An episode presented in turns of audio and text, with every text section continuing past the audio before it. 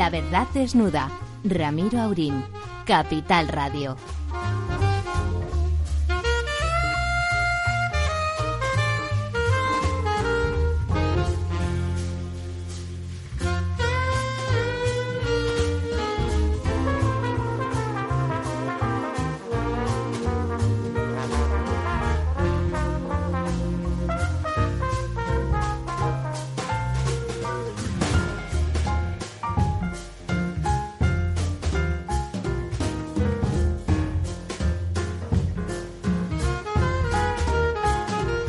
Aquí llegamos a Matacaballo, amigas y amigos, en seis minutos pasando de las diez de la noche. Acaba de llegar don Ramón. Que acabo de llegar, he llegado antes que fastidiado. usted. ha llegado antes que yo, pero fastidiado porque como merengue que es, quería ver el partido y no ha sido posible. Pero ahí está, como un solo hombre, don Lorenzo Dávila, que como buen atlético también quería ver el partido, pero por motivos otros, ¿verdad? Motivos diversos, digamos. Motivos diversos, efectivamente. Bueno, pues aquí estamos en esta noche que desde el punto de vista de la globalización es tormentoso. Ya estamos en 12 infectados en España, o sea que ya la OMS puede declarar, declarar que hay epidemia en nuestro país. Bueno, prácticamente es- está declarada la emergencia mundial ya por la propia OMS, ¿no? Eh, que Bueno, estaba resistiéndose, ¿no? No, no, ya, ya hace un par de días está declarada y algunos incluso la han criticado, pero a mí me parece que todas las cautelas son pocas. Lo que se está ronroneando por ahí es que hace ya tres o cuatro años que esto se anunció y que en una- un laboratorio en concreto se estaban preparando unos virus e incluso hay algunos que dicen que es una intencionalidad manifiesta en contra de la República Popular. Bueno, una conspiranoia al uso. Prácticamente. Si es así sería terrible. Pero, don Ramón, el si es así, if, el if eh, anglosajón, si no lo sabemos, eh, han salido las cepas de la gripe, sabe usted, usted se vacuna todos los años de gripe. Sí, señor. Y, se, y se, eh, se hacen todos los años, se analizan las cepas nuevas, porque justamente por eso hay que hacerlo anual, porque si no ya servirían los anticuerpos de un año para otro. Pero no es así, hay que ir viendo las cepas nuevas y esto no deja de ser un dentro de la familia de la influenza un, un, pues un virus, un virus para el que no tenemos anticuerpos, que no tiene una gran morbilidad, eh, don Ramón, porque si fuera para matar chinos, la verdad es que mata poco. Lo que ocurre es que es verdad que es enormemente contagioso, ¿no? De verdad, la- ciertamente parece que con un mínimo contacto te lo llevas puesto y te conviertes en un caballo de Troya. De todas formas, Ramiro, es verdad que no tiene una mortalidad o unas tasas de mortalidad excesivas comparados con otros virus. No, es- es una gripe, es una gripe. Pero el, digamos que el impacto que ha tenido en el sistema económico chino es brutal. Ya lo están cifrando en cerca de dos puntos del PIB y eso es muy grande. Y en cualquier caso, eh, si es Pero, verdad hombre, lo que decía don el- Lorenzo, eso el será profesor, eso será transitoriamente mientras dure la epidemia, ¿no? Bueno, eh, hay que ver porque se han parado fábricas durante ya más llevan más de un mes eh, y es mucha gente dejando de trabajar y bueno, al final es, es un 2% menos en el crecimiento, no un 2% del PIB sino en eh, Sí, sí, digamos sí. Que, que sería un poco la evolución de crecimiento, ¿no? Entonces, bueno, pues habría que ver. En cualquier caso, si es verdad lo que dice el profesor de que puede haber una conspiración, la que me da miedo no es esta pandemia, sino la revancha, ¿no? La, la que está por venir. Porque si eso fuera verdad, eh, no se van a estar quietos. Ya, vamos a ver. Una novela publicada en Sí, 1981 el virus Wuhan, sí. decía que los chinos fabricarían en Wuhan un virus para usarlo como arma biológica. El virus llamado Wuhan 400 Bueno, es que hay un laboratorio militar en- gran mortandad en el mundo y según la novela aparecería en el año 2020. Bueno, es verdad que es fantástico la coincidencia, pero entonces no sería conspiranoia contra China, sino que a China se le habría ido el virus de las manos, ¿no? Pues eh, habrá que investigarlo. para- También el SIDA eh, se dijo durante mucho tiempo que había sido eh, prefabricado para difundirlo Y acabar luego con se los homosexuales, que ¿no? procedía de los monos en realidad, ¿no? De los monos que se comían determinadas tribus africanas. A mí me parece que como es verdad que hemos forzado mucho la naturaleza y tal, pues bueno, pasan cosas que antes no pasaban, somos muchísimos, ¿eh? entonces las posibilidades de que en nosotros aniden cualquier eh, organismo patógeno que nos hace daño, pues es, eh, es grande, ¿no? De hecho, las últimas, las tendencias esas futuristas que les gusta razonar y reflexionar sobre la posibilidad de que lleguen extraterrestres, dicen que el, que el riesgo más grande que tendrían esos extraterrestres es que nuestros patógenos acabaran con ellos, ¿no? Igual bueno, que eso ya ocurrió en América con la conquista, ¿no? Efectivamente, y éramos de la misma especie, ¿no? Sí, realmente afectó mucho. Bueno, lo que es un hecho es que me acuerdo cuando los señores del mobile, con mala cara y temiéndose lo peor, eh, decidieron suspender el mobile, que por cierto hubiera empezado este lunes. Pues imagínese usted si este lunes realmente estaba el mobile con sesiones de 10.000 personas juntas, viniendo de Italia un montón de gente. La verdad es que hubiera sido... ¿Cuántas ha dicho? ¿Cuántas personas? De golpe juntas 10.000. Son 100.000 en todo el viaje, efectivamente. Pero digamos, asumamos que juntas estén 10.000. Son muchísimas. Una barbaridad. En una proximidad descomunal. Y la señora Calvo se dedicó a decir que, por favor, con una cara de perdonavidas impresionante, que desde luego que ellos no iban a decir para que los del mobile cobraran el seguro que España había declarado ninguna emergencia, porque España se bastaba y se sobraba para contener ese virus. Y con el pequeño mire, detalle mire de que usted hoy. el pequeño detalle de que el 25% de los asistentes tenían una mayor o menor relación con China y muchos de ellos venían de China. Bueno, pues, igual que en Italia ayer eh, ayer o antes de ayer, antes de ayer creo que fue una feria, la feria más importante de maquinaria agrícola del sur de Europa, que era en Zaragoza. Eh, la noche de antes, la noche de antes desmontaron bueno, fue la semana pasada, creo que fue el 19. La noche de antes desmontaron seis empresas italianas, se vieron obligadas, no sé si por las autoridades españolas o de motu propio por prudencia, desmontaron los stands, incluida Firestone, ¿eh? no, no, no una empresa menor. Es decir, bueno, pues digamos que hay un sentido común que en el momento en que ocurre eso, lo de poner cara en plan, como aquello de Zapatero, aquí no hay crisis, somos los mejores del mundo, nuestro sistema, nuestro sistema bancario es el más robusto del mundo y chorradas así. Bueno, de todas formas que luego eh, hay que entrenar en idiosincrasia. Yo, yo que tengo un buen amigo italiano y él tiene a su familia precisamente en uno de los pueblos eh, que están aislados en no estos me momentos en cuarentena, sí. Y me contaba que, claro, el problema es que empiezan los casos, eh, se produce una situación de pánico.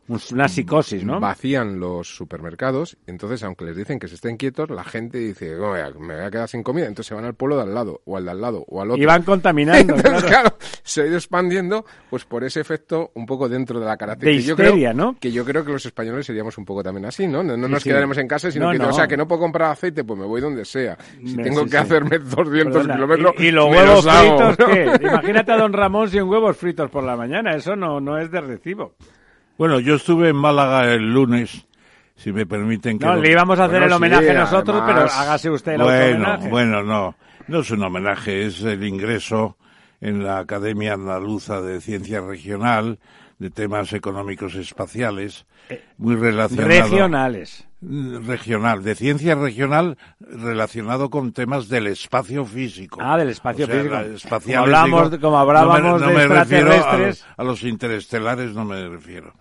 Y entonces estaban allí, pues, eh, los académicos, mucha gente que había ido en el, en el salón de espejos del Ayuntamiento de Málaga, que es una pequeña maravilla. Y en la segunda parte de la sesión apareció el alcalde, que había estado reunido hasta entonces con la comisión permanente Y que es amigo de don Ramón a la sazón. bastante y sobre todo que recordó sus tiempos en la Facultad de Económicas cuando era profesor ayudante en mi cátedra a mucho honra. Estaba entusiasmado con el recuerdo. Y yo creo que en Andalucía, este, las academias, ahí estaba el presidente del Instituto de, de Andalucía para las Academias, tienen 32 academias, nada menos, muchas, algunas muy antiguas del siglo XVIII y tienen una labor interesante de investigación. Me dieron allí cuatro o cinco libros que han publicado, la más de interesantes.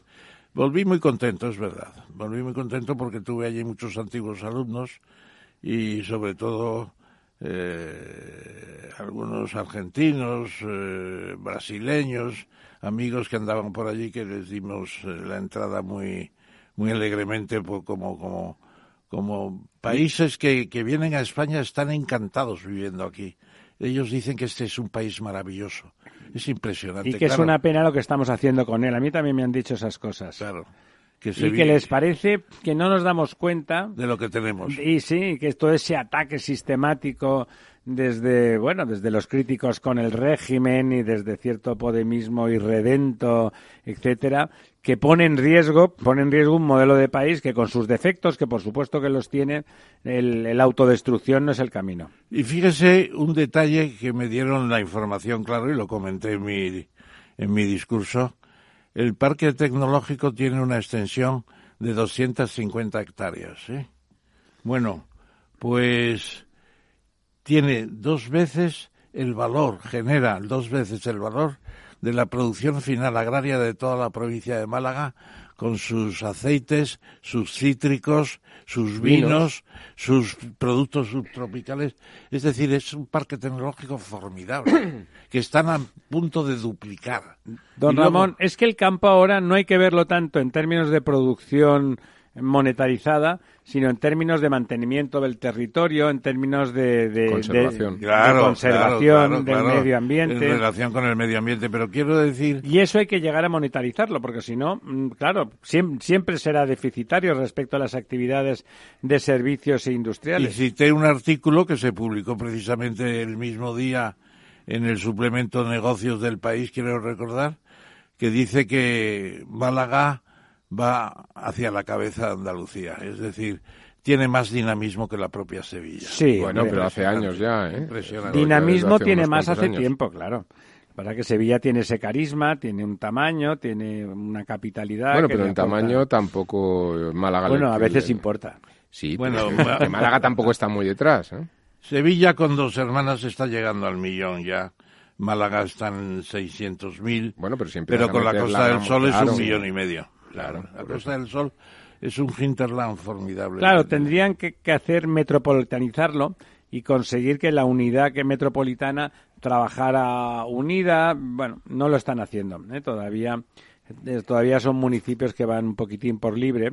Si se realmente se reunieran alrededor de, de una corporación metropolitana de toda la Costa del Sol, desde Málaga hasta Estepona o, un poco más allá incluso, eso sería una unidad formidable, la primera unidad urbana de, Andalucía. Y, como llegué con tiempo, estuve visitando las zonas de expansión, la zona donde estaban los depósitos de petróleo crudo para el oleoducto que iba desde Málaga a Puerto Llano, que luego lo quitaron y ahora va de Cartagena a Puerto Llano porque, claro, estaba en medio de la Costa del Sol un territorio de varios kilómetros cuadrados que ahora se va a poner en marcha para una serie de inversiones de, turísticas gran, de gran nivel, de gran nivel. Hay una unas, una empresa sobre todo que se llama Picasso Towers, o sea, las torres de, Picasso, sí. que tiene un proyecto de construcción en altura, hoteles, viviendas, oficinas, impresionante. Aquello va a ser eh, va a ser nuestro pequeño Los Ángeles, eh, California. ¿Y qué, qué, les parece las plagas bíblicas que les han caído a los pobres canarios? Hombre. Los incendios, la calima que le ha anulado todo, ese, esos mil turistas en un hotel formidable, porque el hotel en el que se han quedado es un hotel estupendísimo, en una zona estupendísima, pero mil personas bloqueadas con todo el desprestigio para su industria turística, que es, no sé decir el porcentaje de su PIB, pero muy, muy, muy, muy alto. Bueno, esa calima no tiene antecedentes, la intensidad y la superficie que ha barrido, claro, todo el archipiélago. Bueno, eso, esa calima existe desde siempre, piense... Sí, pero con esa intensidad no se conocía cosa parecida. ¿Sabe usted que la calima que va desde el desierto del Sáhara hasta América transporta anualmente 187 millones de toneladas de, polvo del desierto, que en el caso de la Amazonia 22, millones y lo fertiliza porque tiene muchos fosfatos. No, no, por eso. Es que si no, el, el Amazonía no existiría. Si no llega a ser gracias al desierto del Sáhara, ¿no? Tiene tela, ¿no? Tela marinera, sí. Es muy importante. Bueno, ha habido un momento difícil para Canarias pero la verdad es que los canarios son gente muy, no, son formidables. muy aguerrida, muy luchadora. Sí, lo digo por eso, porque me parece que les toca tener al menos unos meses. Bueno, la temporada que- turística, Sí, pero con esto del la- coronavirus, la vamos a ver comprometida. ¿eh? Yo creo Y en que toda no es- España, eso entiendo. es, Bueno, en no todo el mundo, En Canarias, en sino en todo- todo el en mundo. todo el mundo, claro, claro. De hecho, ya se están frenando muchos movimientos de muchas empresas, incluso a nivel de, de movimientos corporativos, de negocios, etcétera, ¿no? Y están invitando más a realizar videoconferencias y tal. Es decir, realmente se va a producir una, una cierta parálisis y eso se va a resentir en la economía porque es mucha menos actividad en general, ¿no? Menos consumo y, bueno, pues eh, se dilatarán muchas eh, eh, decisiones de inversión y esto, pues por supuesto, ahí tenemos las bolsas, como de alguna forma están anticipando esta caída que se puede producir. Bueno, ¿no? ¿en en cuánto estamos de caída? ¿En el 6 acumulado? ¿El no, 7? acumulado el 8%. Ya. El 8. Es muchísimo. En torno ¿no? del 8. Ujú. ¿En cuántos días? Pues En desde el lunes, días, ¿no? ¿no? En esta Claro, semana. en tres En días. Tres días, ¿no? Sí, sí. Eh, a ver, yo creo que no está justificado y que es una Sí, es un situación de histeria, pánico, ¿no? etcétera, y que además va a abrir una ventana de oportunidad de, de invertir en los mercados, ¿no? Está por ver si todavía puede seguir el pánico teniendo impacto, pero yo creo que en poco tiempo, cuando ya la cosa se regularice, pensemos que en China ya están disminuyendo significativamente los nuevos afectados y las muertes. Es decir, es una epidemia que en China ya está eh, bastante controlada, controlada, ¿no? pero O por lo menos ha cumplido, fíjate, yo, yo- yo recuerdo cuando arrancó est- esta información, hacia mediados de enero, por ahí, ¿no? Que, En diciembre lo supo el gobierno chino. y no, pero yo me refiero a nivel de no prensa más general y demás. Y, En enero, y- sí. y creo que por ahí, mm, al principio de los primeros días, recuerdo de un- unos modelos matemáticos epidemiológicos que decían que más o menos a finales de, febrero se producía el punto máximo Y a y a partir partir de ahí caería. Y efectivamente lo están cuadrando, ¿no? Es decir, que realmente yo creo que, que, que, que, que- que, bueno, que Sí, estamos que el en modelo situación de- matemático El problema es que en Europa ahora mismo estamos arrancando, ¿no? Estamos en la fase nos inicial. queda ¿no? un mes y medio por delante. Eso es. Entonces, bueno, pues hay que vivirlo. Es un tema transitorio, pero bueno, dos, tres meses en la economía son muy importantes, muy impactan mucho. Don Ramón, es- está usted en la franja, está usted en la franja de riesgo, ya sabe, de- del coronavirus. Hombre, todos estamos, pero yo estoy vacunado y hace 30 años que no tengo la gripe. O No, sea que además, me- don Ramón, le llega el virus a su casa, coge un bastón y lo pone marcando el paso sin ningún género de dudas. Pero, pero es verdad, ¿no? La, la mortalidad entre los mayores de 80 años alcanzaba el 15%, ¿no? los de más de 80 años ya atacados por enfermedades graves o casi. Bueno, lo que pasa que, Claro. menos su caso, que es un tío estupendo, la gente de su edad que no está tan bien como usted son mayoría, como usted sabe perfectamente. Bueno, hay de todo, hay de todo. Afortunadamente, en la Comunidad de Madrid, eh, concretamente en el pueblo de Pozuelo, que es el más rico de España, la esperanza de vida al nacer es de 85,3 años. O sea, está ya usted por encima. Pues ya, mm, no- no lo- prácti- no- ya, ya lo he superado, claro. Claro, sí. no lo diga porque ahora Ya- mismo ya a partir de ahí figura Pero que le van a es- estar eh, reclamando. Es más alto que Japón ya, más alto. ¿Sí? Bueno, en Eh, Pozuelo eh, solo. Claro, un punto concreto que es el máximo de España. Es, eh, Que como- también corresponde con una de las mayores rentas de España. Claro, y gente pues que se cuida mucho y que vive muy bien y que eh, tiene resistencias eh, de la salud muy importantes. Claro, ahí es donde se da cuenta uno de lo importante que es estar bien cuidado y bien alimentado y bien atendido, ¿no? ¿Qué, ¿Qué significación económica le parece que va a tener esto? Imaginemos que no va a más, pero, pero sí que pasamos el ciclo, o sea que probablemente aquí haya pues algún que otro muerto, que, la, que haya un- algunos miles de contagiados, porque lo sabrás, acabamos de empezar. Nos Hoy queda- hablaba, hoy hablaba yo con un médico y, y- y me tranquilizaba, decía, "No, esto es una gripe normal, no pasa nada. Es verdad que en un mes estar- habrá 2.000 personas en España, pero más allá, y él es un experto en temas de epidemiología, es decir, que efectivamente nos podemos encontrar con 2.000 personas dentro Claro, de, dentro y de un tal, mes, y que ¿no? se nos y aún mueran así le 20. quitaba todo tipo de importancia que esto no... no Debe no- 2.000, no es 20 más allá de la morirán, que serán personas de riesgo, con problemas previos, como dice don Ramón, de tipo Pulmonar, pulmonar, cardiovascular. cardiovascular, etcétera. Eh, pero con todo lo que no podemos evitar, y no lo estamos pudiendo evitar, el, el- el ataque de pánico, ¿qué efecto tendrá sobre la, la economía, gente piensa la gente piensa que que los eh, humanos anteriormente pues eh, morían jóvenes y efectivamente la esperanza de vida al nacer en el Imperio Romano se ha calculado era de 25 años y en España en 1900 estamos en 35. O sea, en 2000 años mejoramos 10 puntos. Y en cambio en el siglo XX hemos pasado 50, ¿no? Hemos pasado a, a 70 y pico y ahora estamos en 80 y tantos. Y la gente moría fundamentalmente en las grandes epidemias. Claro, claro. Como la peste bubónica, que en el siglo XIV O se la llevó... influenza, la gripe, antes de poderse vacunar y así. El año 18, la gripe española que se llamó, Mató. se llevó por delante 60 millones de personas, más que la guerra, la Primera Guerra Mundial, fue terrible. El triple. Y en España, en la historia de España, la peste bubónica influyó mucho porque Cataluña, en Despobló, Cataluña, claro. en la corona de Aragón, Cataluña, Aragón, Valencia Mallorca y y, las islas, sí. Valencia, pues se llevó dos tercios de la población. En cambio, Castilla apenas entró. Bueno, hubo decisiones erróneas, ¿no? Mataron a todos los gatos porque los acusaban de la peste y claro, eran los gatos los que podían las controlar, ratas, ¿no? eran los que podían controlar los la que peste. mataban las ratas. Pues se los cargaron. Porque enfermaban también y Claro, pensaban que eran ellos los que transmitían la enfermedad y se los cargaron cuando desde el gato no se puede transmitir al ser humano, ¿no? Entonces, Y además comían ratas, claro. Y además que era, comían ratas, que era justamente. sí que a veces las malas decisiones tienen sus costes.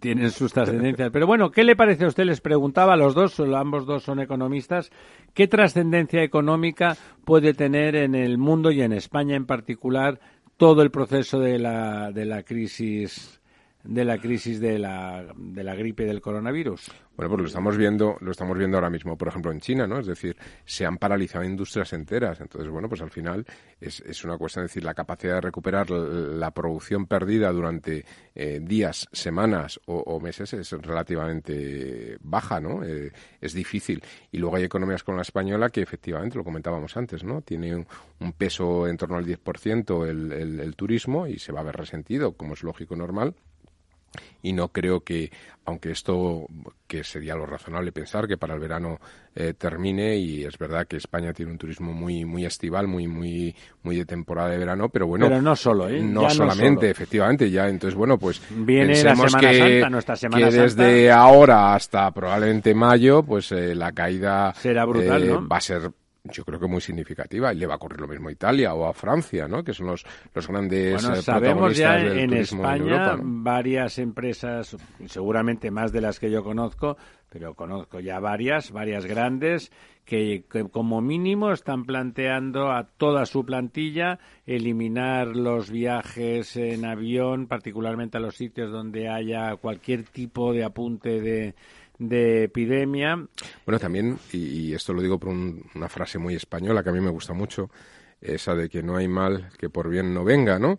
Eh, estamos viendo como, por ejemplo, la industria de esquisto en Estados Unidos está entrando en números rojos por la caída fuerte del precio del, Del petróleo. petróleo, sí. Eh, y estamos viendo fracking, ¿saben? cómo, cómo, eh, jugadores... en menos 45 Y estamos dólares, viendo ¿no? como jugadores importantes a nivel financiero y, y- y también dentro del mundo de las energías eh, están empezando a apostar cada vez más por las energías renovables, abandonar los combustibles sólidos, es decir, están tomando decisiones estratégicas por un elemento que, aunque es mm, se está repitiendo, ¿no? Eh, eh, vimos como cuando eh, casi parece que hay un amago de guerra en Irán, el petróleo no termina de subir lo que Y en cambio parecía ahora se ha pegado un y ahora se ha batacazo. pegado un batajazo brutal, ¿no? Con lo cual ya te está marcando una tendencia, una inercia Don, de que don realmente hay un Ramón, de usted que lee siempre el Financial y los grandes periódicos eh, anglosajones, ha salido un comentario estos días de que JP Morgan le ponía popa al petróleo. Empezaba, decía que no había que invertir en petróleo como recomendación básica. Bueno, que esa ellos- tendencia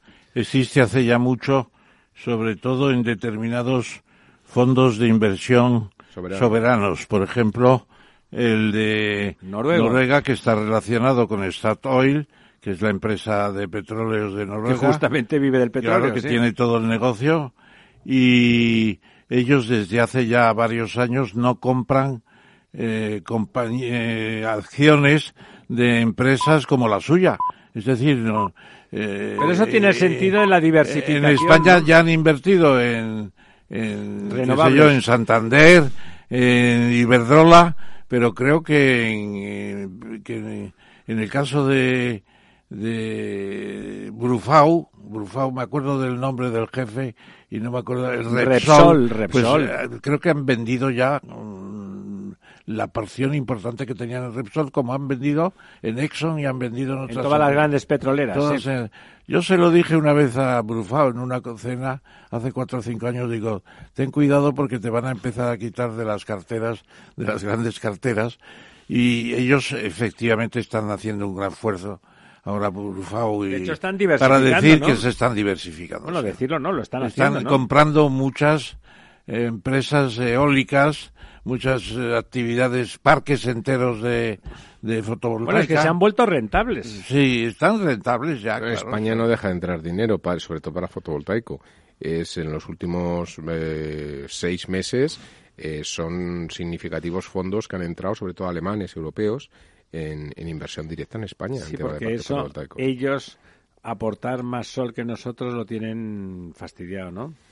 Bueno, eh, sí, pero también eh, donde se genera la energía hay que consumirla, ¿no? Es decir, que también hay un problema de no, no es generar por generar, porque la energía, el problema que tiene también es el transporte, es decir, por mucho que generen en España no se lo pueden llevar a Alemania, ¿no? Eh, o, el, o, o, el, coste en términos de pérdida de energía sería brutal, ¿no? Aunque lo lleven en continua, aún así se perdería Sí, mucho, sí, ¿no? se perdería, Son se 2.000 perdería. kilómetros o, o más, ¿no? Sí, no, no, a su casa no, lo tienen que hacer aquí simplemente para vender aquí. Por eso digo que, que luego tiene que haber consumo aquí local, ¿no? Y- di- por favor, don Ramón. No, eh, no sé si han visto ustedes ya en la tele o en, en la- en el teléfono, que es donde se ve todo ahora, han visto la primera sesión de la mesa Cataluña. eh, la, la Moncloa, mes- la mesa Moncloa. esa que se llama a ver si tenemos presupuesto al final del verano. Al final, tan largo lo... lo- lo- Eso el, don- el presidente dijo que a final del verano. No, se han reconocido, se ha reconocido que el tema de la autodeterminación y del derecho a decidir eh, hay una discrepancia total. Eso está claro.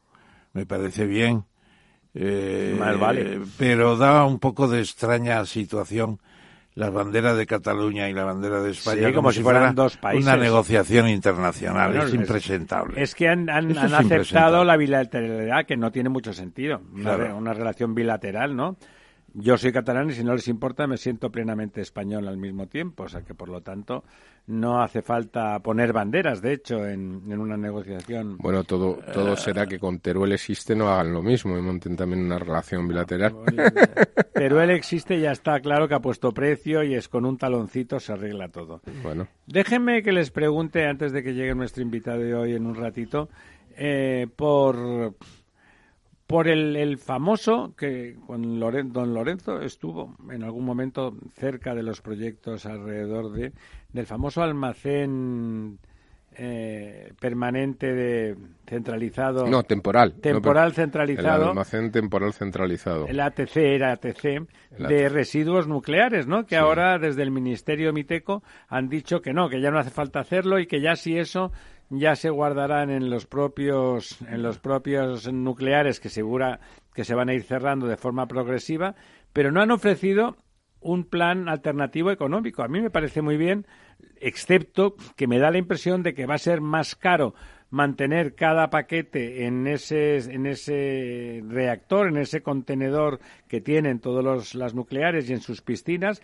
lo cual querrá decir que no se podrán clausurar las instalaciones, que habrá que mantener en perfectas condiciones Bueno, de hecho, de esas hecho, instalaciones. claro, de hecho ya hay centrales de hecho ya hay centrales nucleares como ASCO 1 y 2 que tienen totalmente saturado y, y de hecho hay mucho material que lleva años ya que se está depositando en almacenes eh, franceses. Bueno, que nos cuesta también cada y que día nos cuesta un, dineral. No, en principio es almacén central, es almacén temporal centralizado que tenía para una durabilidad aproximada de unos 100 años, se hacía precisamente por un tema de ahorrar costes y además por un tema de seguridad. Y pensar que habíamos de hacer en el futuro, mientras tanto, en esos Sí, 100 años. y no, y sobre todo elaborar, digamos, un centro eh, lo suficientemente seguro, una- Robusto, sí. una tecnología o una ingeniería mucho más avanzada de la tecnología existente hasta ahora instalada, porque recordemos que las centrales nucleares en España años, sí. nacen en los años 60 y por lo tanto las últimas yo creo que son de principios de los 80, con lo cual ya estamos hablando de centrales nucleares 40 con de casi 40 años, ¿no?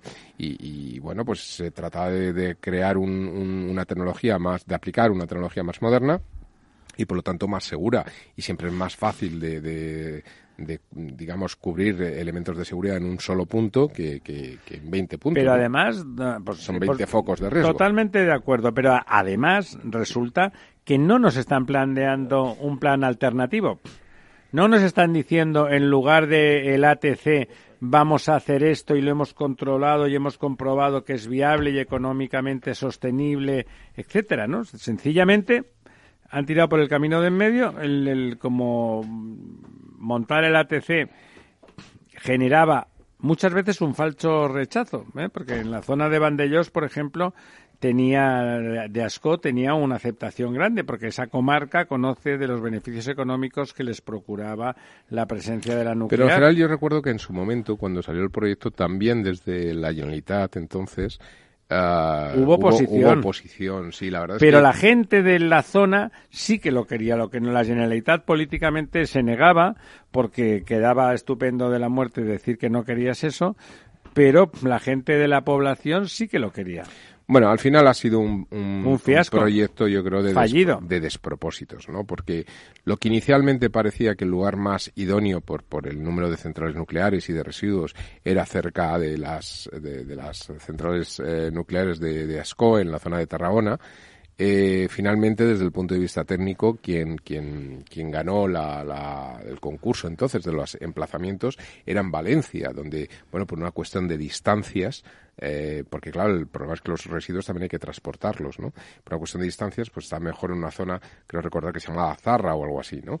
Eso fue, digamos, el, el, el, informe de los técnicos que se hizo en su día, ¿no? Sin embargo, cambió el gobierno. De hecho, era el eh, ministro Sebastián, ¿no? El que estaba... Era el ministro Sebastián, efectivamente, en aquel momento, pero aquello cambió, cambió el gobierno, porque estamos hablando... Se pasaron a la mancha y aprovechando que el, efectivamente la alternativa de la Mancha era la peor votada, pero que en ese momento, como presidente de Castilla-La Mancha, pues había una señora con bastante poder eh, dentro del gobierno, la señora Cospedal, pues de la noche a la mañana el informe de los técnicos no sirvió para nada y se asignó en el peor lugar desde el punto de vista técnico.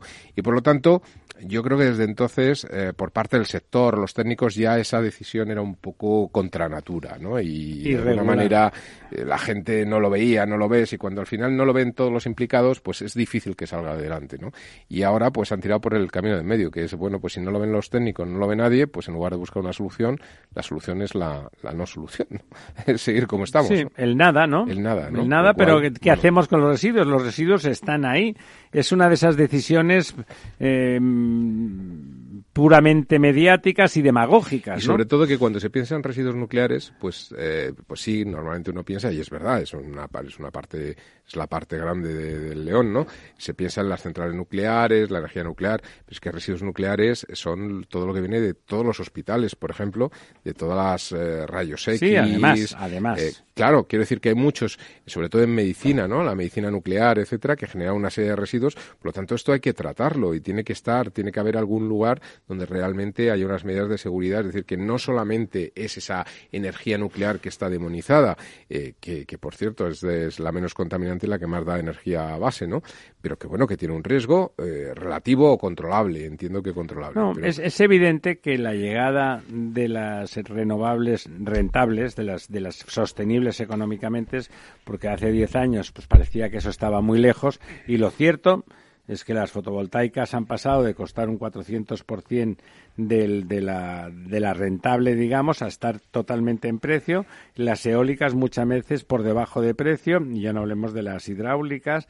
Bueno, o sea que realmente hoy se puede pensar en un mix eh, sostenible y realista sin tener en cuenta las nucleares. Eso no fue así durante medio siglo prácticamente. Pero las energías renovables tampoco nos, nos dejemos llevar, quiero decir.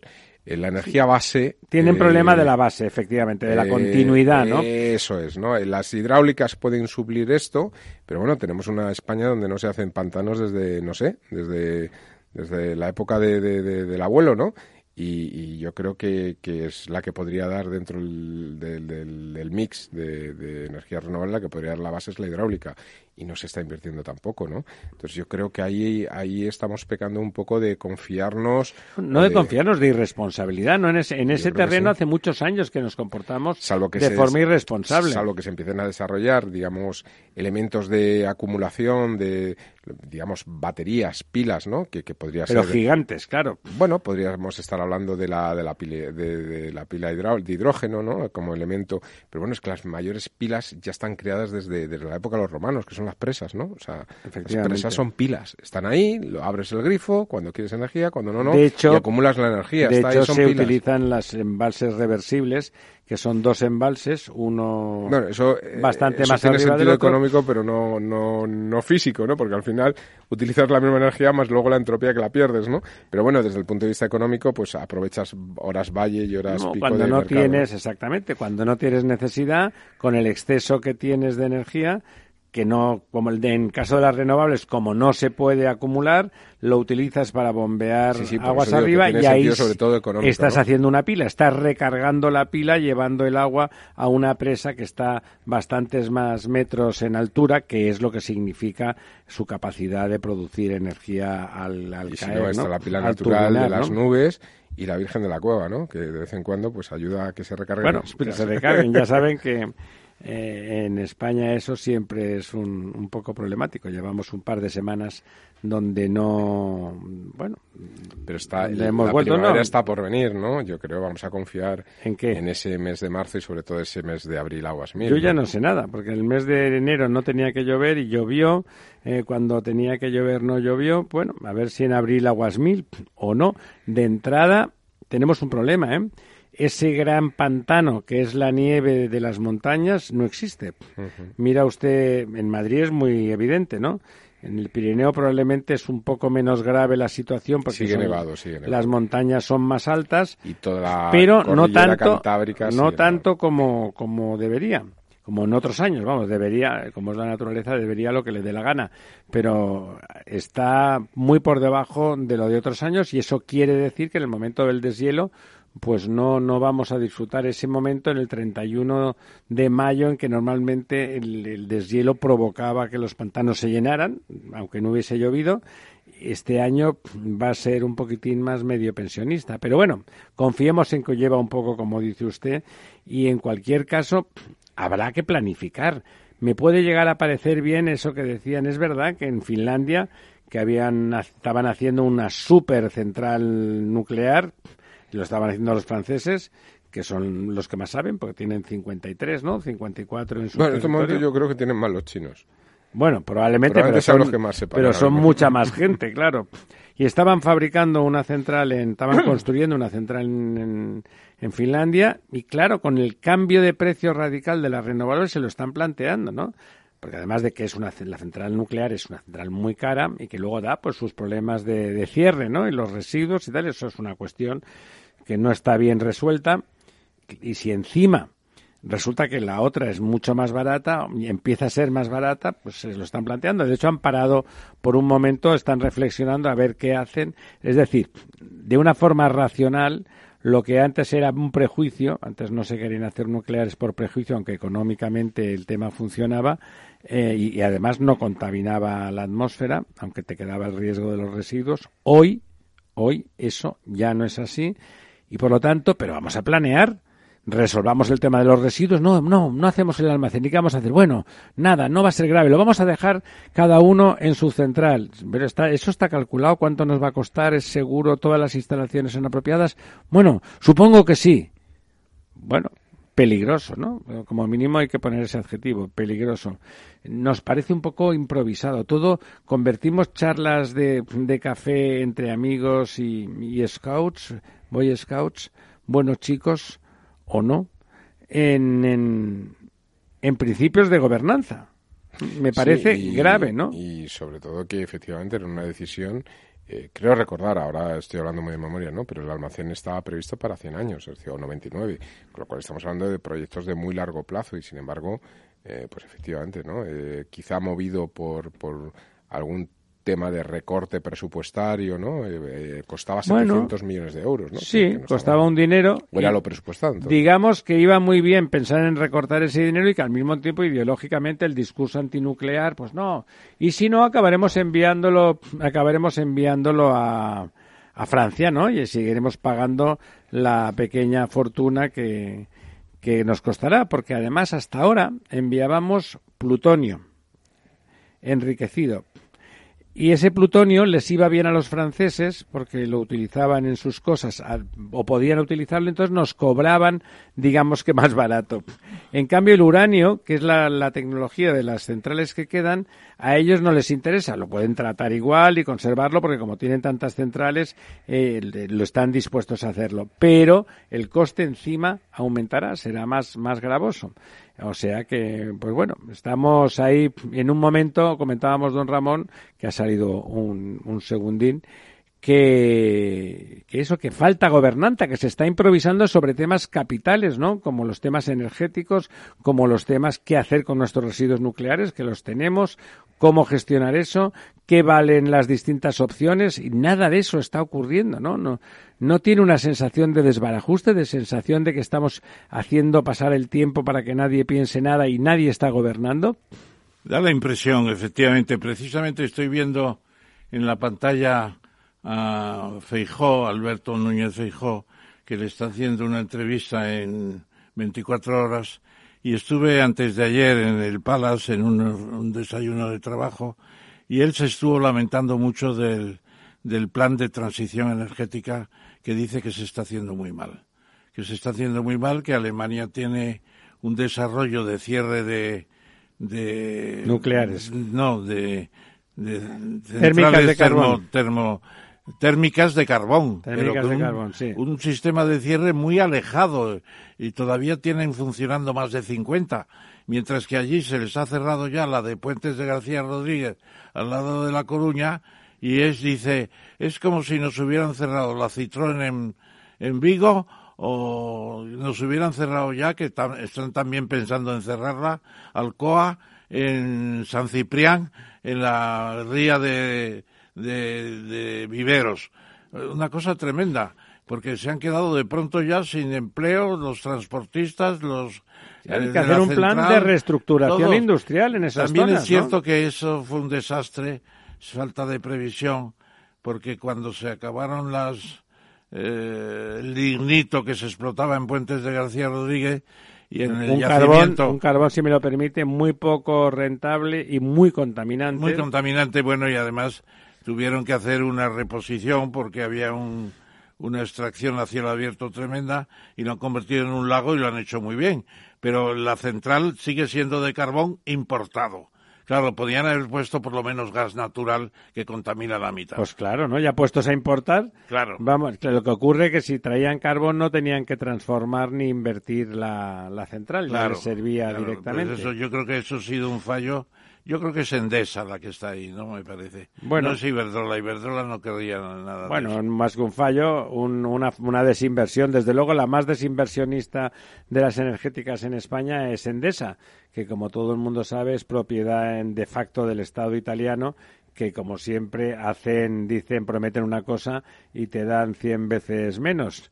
Sí, esa operación brillante para España que hizo Zapatero. Están también planteándose la posibilidad de que haya una burbuja de renovables, es decir, que se estén preparando demasiadas inversiones en eólicas y sobre todo en fotovoltaicas. Si cierran las otras, no hay problema. Y que nos encontremos con una sobreinversión prematura también, porque eso tiene que tener un calendario. ¿Sabe qué pasa? Que si es rentable económicamente, lo que quedará obsoleto será lo demás.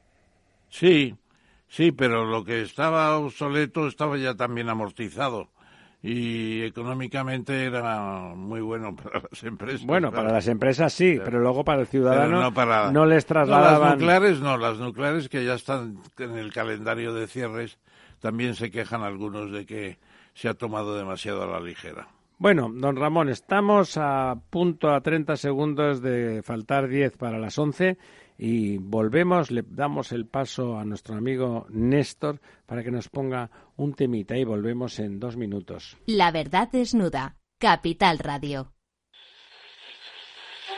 Una tarde cualquiera en Capital Radio con Alberto Iturralde.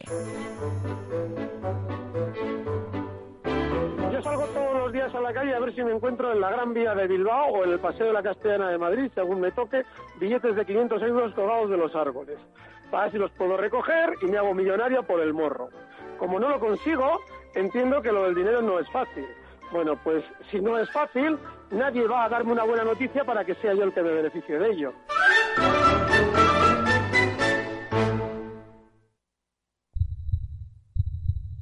Escucha el latido de los mercados en Capital Radio. Luis Vicente Muñoz los despierta cada mañana a las 9. Laura Blanco los cierra cada tarde a las cinco y media. A Luis Vicente Muñoz le gusta ir por delante. Laura Blanco es la reina de las tardes de radio y bolsa. Escucha cada día aquí a la pareja más innovadora de la radio económica.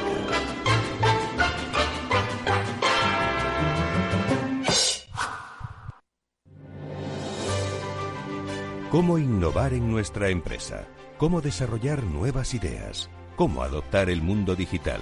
Nosotros no tenemos las respuestas a esas preguntas, pero sí que te vamos a mostrar el camino para que las encuentres. De lunes a jueves a las seis y media de la tarde, After Work, en Capital Radio, con Eduardo Castillo.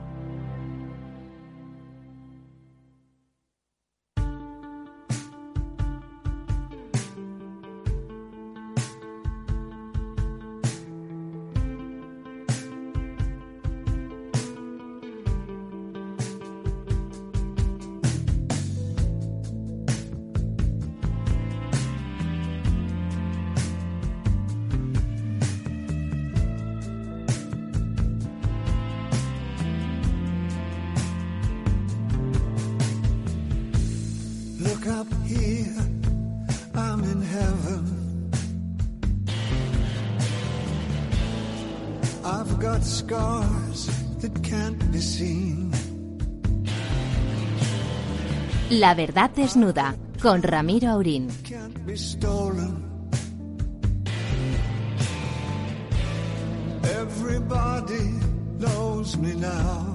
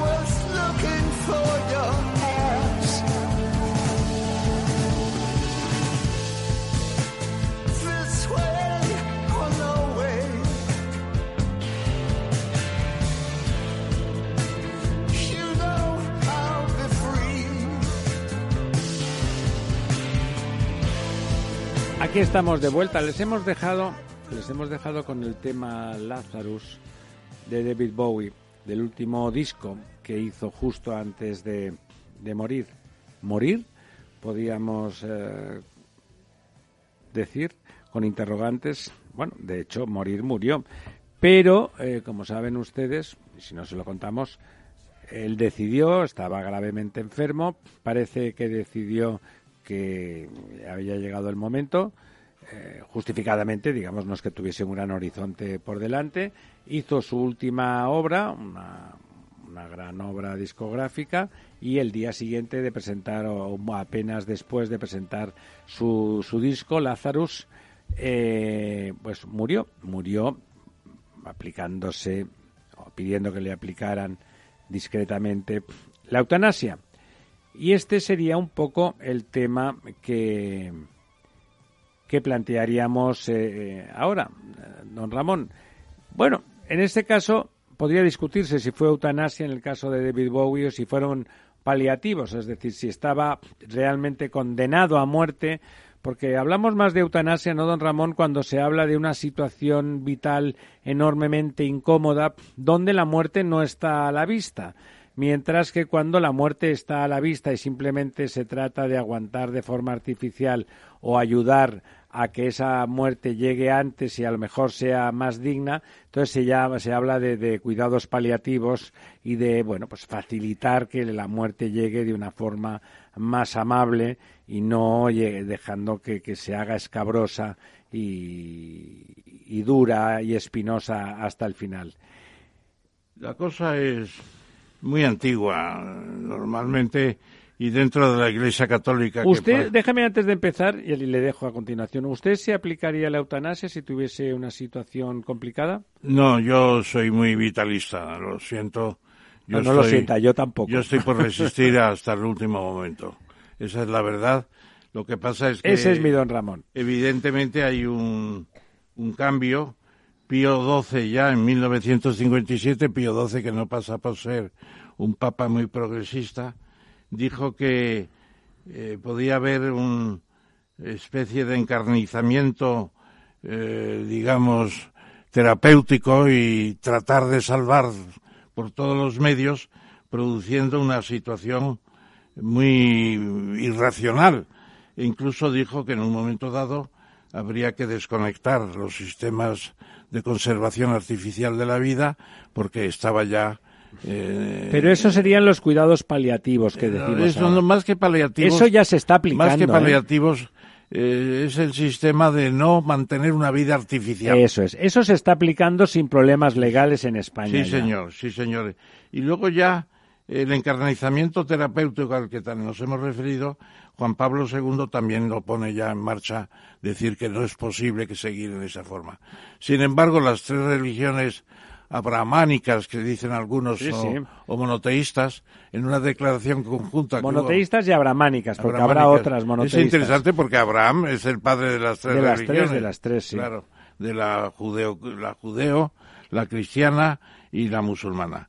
Y entonces el año pasado hubo una reunión de representantes de las tres iglesias y se opusieron por completo a la eutanasia. Siguen en contra. Tanto el suicidio asistido como la eutanasia, que son diferentes, porque el suicidio, eh, el suicidio asistido, es uno mismo el que se, el que acaba con su vida ayudado por los demás, mientras que la eutanasia se le aplican otros porque ha habido un previo acuerdo, etcétera. Bueno, porque realmente físicamente es incapaz la persona, porque muchas veces los suicidios asistidos o las eutanasias se aplican a personas que están muy, muy, muy impedidas, a pesar de que la muerte no es inminente, ¿no? Efectivamente. Eh, ese es el peligro, que pueda haber una falta primero de cuidados paliativos, que pueden prolongarse y en algún momento puede haber una recuperación si se insiste, cada vez menos, claro. Eh, eso es lo más preocupante y tiene que haber además, por así decirlo, una especie de documento final en el que se haya el acuerdo con la intervención de los médicos que garanticen que estamos en una situación límite imposible de recuperar. Recuerda aquella película de, sobre aquel enfermo gallego que estaba impedido en la cama, pero que hubiese vivido muchísimos más años si no si no se le hubiese aplicado la eutanasia. Sí, se tiene en cuenta esa esa situación en todos los casos, por ejemplo. Eh, para mí eso es lo más difícil de decidir, porque alguien que realmente está muy enfermo y que está simplemente sufriendo o una situación de, impedimento grande y simplemente estamos alargando, ahí no se le puede llamar eutanasia. Simplemente, como decía usted, si ah, desconectamos de los sistemas de, de mantenimiento vital y de los médicos eh, de forma intensiva, pues la verdad es que la persona moriría rápido y se le ayuda con un poco con de analgésicos fuertes y se deja que muera eh, de forma pacífica. Usted se La refería- pregunta es usted- sobre Perdón, usted se refería al caso de Ramón San Pedro. Efectivamente, Que es Ramón la película, me parece que se llama Mar, Avi- Mar, Mar adentro. Mar Adentro. Eso es. Y representaba a Javier Bardem. Fue un ejemplo muy, fue una historia muy famosa. Ese en- es un en- caso en Galicia, considerado ¿no? como de suicidio asistido. Bueno, pero luego estuvo también el caso de Andrea, una niña de 12 años con enfermedad terminal, que fueron al final sus padres los que pidieron eutanasia porque no tenía posibilidad de sobrevivir. Y sufría de ninguna mucho, manera, claro. De ninguna manera. Y luego tenemos un caso también típico en el caso de España, eh, del doctor Montes, que le pidió un, un, un paciente que pudiera acabar con su vida de una manera racional Amable. y lo hizo y fue luego acusado y al final fue indultado un caso de también yo creo que era Muy mediático, pues, suicidio suicidio asistido. Esto está ya eh, hace muchos años vamos a muchos años. Holanda tiene el tema regulado Bélgica también. Eh, en Estados Unidos el estado de Oregón curiosamente Suiza igualmente y hay varios estados, entre ellos España y Francia, que están en curso de ponerlo en marcha. En España, en estos días se está discutiendo en el Congreso y hay opiniones para todos los gustos, claro. Claro, a mí me gusta mm, razonarlo no tanto desde el punto de vista moral religioso, que me parece una discusión perfectamente legítima y digna, Inevitable. sin, sino entrar, olvidando eso, porque eso es una cuestión muy privada, el tipo de creencias, desde el punto de vista legal racional, ¿no? La posibilidad de que abrir la vía de la eutanasia a pacientes que no van a morir de forma inminente y que no están en una situación de sufrimiento y que simplemente se les aplican cuidados paliativos pues, sabiendo que van a morir en un mes, un año máximo, bueno, hay un tiempo la posibilidad de que se manipulen las cuestiones por, por razones económicas, por razones legales y por intereses espurios. Ahí hay un riesgo, ¿no? ¿Le parece, don Ramón? Hay un riesgo evidente.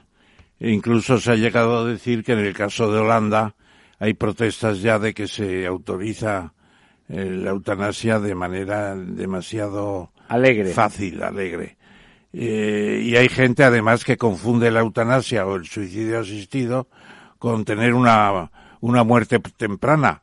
Claro, eso no se puede ayudar. Una No. persona sana no se le puede aplicar el suicidio asistido. Ramón San Pedro estaba completamente impedido sin ninguna movilidad en una cama, ¿no? Y aunque- Tetrapléjico. Y aunque no iba a morir, porque no iba a morir, pues la verdad es que su vida a cualquiera de nosotros sin duda nos parece que era muy dura, ¿no? Eh, bueno, en este caso eh, es un tema a discutir, pero que alguien perfectamente sano pueda pedir que se le mate, me parece ya un salto en el vacío muy grande. Don Lorenzo, está usted muy calladito. ¿Qué opina Bueno, usted yo es que es un tema? eh, con el que tengo ciertas contradicciones personales, ¿no? Es decir, a priori a mí, eh, quizá por educación, ¿no? Se me educó un poco en defensa de la vida y... No, no, a todos bueno, nosotros, a los tres, ¿no? Yo creo. De forma casi irracional, pues a priori me da me da un poco Sí, los de, tres de somos como don ¿no? Ramón, vitalistas, ¿no? Lo que se Sí, llama ¿no? repelús. Sí, lo que se llama repelús, ¿no? Entonces, bueno, pues en principio eh, yo entiendo que hay casos muy muy singulares de enfermos terminales, lo que habéis llamado un poco el, el- la eutanasia eh, de paliativos, ¿no? Que, que, bueno, pues puede estar justificada y que de alguna forma, bueno, pues se puede se puede analizar, pero yo creo que de regularlo eh, habría que ser eh, muy preciso en todos los casos y supuestos, ¿no? Yo recuerdo algo que sí que me produce repelús, aquí sí que lo aplicaría, Ramón, de hace yo creo un par de meses o tres de una noticia en Holanda de un chaval joven de 18, 19 años o 20, ¿no? De- de Un chaval muy joven que lo que él tenía su enfermedad era como una enfermedad psicológica o Sí, que era depresivo. psiquiátrica y que no quería seguir viviendo y la autorizaron y se suicidó. No, a mí eso a priori me produce A mí también, a mí me parece mal directamente. miedo, ¿no? Y luego, claro, el hecho de que mucha gente que, que Hay que pasa- ayudarle a que pase claro, esa ¿no? crisis, y mucha ¿no? gente que, que de alguna forma deja de aportar a la vida o a la sociedad porque ya han aportado durante, me refiero a personas mayores, pero que tienen recorrido, etcétera, ¿no? Que se sientan que molestan o que, y entonces ellos tomen una decisión forzada. Muy un a la japonesa, eso existía Claro, en la por la circunstancia de sacrificio hacia los demás y tal. Esto me produce un, un tanto Una cierta angustia. angustia y rechazo, sí. Entonces, en ese sentido, otra cosa es que efectivamente para enfermos que realmente lo están pasando mal, que están sufriendo, etcétera, ¿no?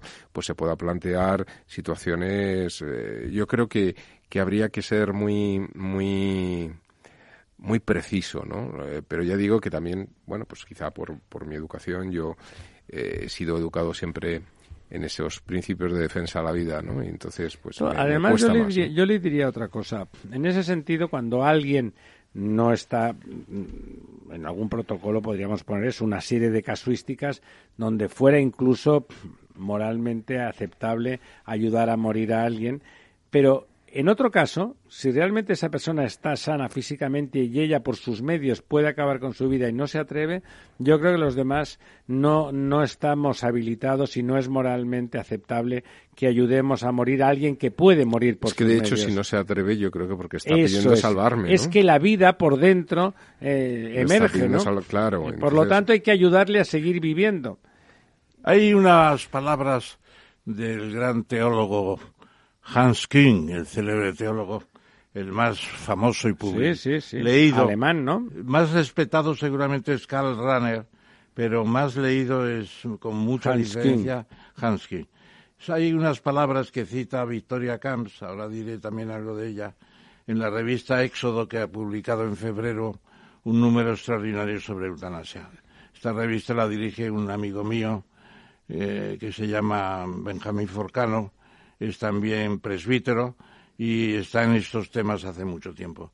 La frase de, de- Hans King dice, un, un tránsito feliz a la muerte está fundado en el respeto profundo hacia la vida infinitamente valiosa de toda persona. Si dos- todos tenemos una responsabilidad sobre nuestra vida, ¿por qué habría que cesar esa responsabilidad en su última fase? Y Victoria Camps, lo que termina su entrevista en este mismo número, es en la idea de que si no se regula bien, podría convertirse en una especie de, de mm, eh, situaciones escabrosas, Es lo que estábamos diciendo. mecanismos ilegales y Claro. clínicas herméticas y secretas. de asesinatos incluso también, contra voluntad, ¿no? Es muy delicado, insisto. Si una persona está capacitada físicamente, que acabe ella con su vida si, si quiere y puede. Y si no puede psicológicamente, bueno, pues es que debe de aguantar y tirar hacia adelante, ¿no? O sea, me parece que hay que distinguir claramente, que hay una línea roja, pero gruesa, ¿eh? fácil de distinguir entre cuando alguien está muy enfermo o en una situación de imposibilidad absoluta y los que están sanos y decir, como yo no me atrevo, oye, mátame. No, mira, muchachito o muchachita, mátate tú. Comedia. Incluso en el caso de problemas psicológicos como el muchacho que citabas tú, que, aquello sí que que a leí, mí, leí el caso Eh, perfectamente. vamos, es, Claro, lo que hay que hacer es ayudarlo psicológicamente. es tremendo, ¿no? Es, es realmente... Oye, tirarte a un tren o tirarte de un séptimo piso no es nada difícil. Claro, hay que tener el, el valor o, o la desesperación para hacerlo. Si no lo haces, es que es una ensoñación romántica lo que tienes. ¿Eh? Más o menos, más o menos patológica, pero una ensoñación y por lo tanto ayudar a alguien a que, a que haga, eh, haga real es una ensoñación tan dramática como, como quitarse la vida me parece mal y me parece que la ley, no creo que la ley española pretenda contemplar eso, ¿no? ¿Qué les parece? Efectivamente, la ley española, que tuvo ya una especie de conato eh, el año 11, 2011, se está debatiendo ahora en el Con Congreso. se ha presentado, Zapatero. se ha presentado el, el informe de la comisión que ha estudiado el proyecto de ley, con las enmiendas, ha asumido unas y otras no. Un informe de 77 páginas, que naturalmente pues ya es un tema de casi de especialistas.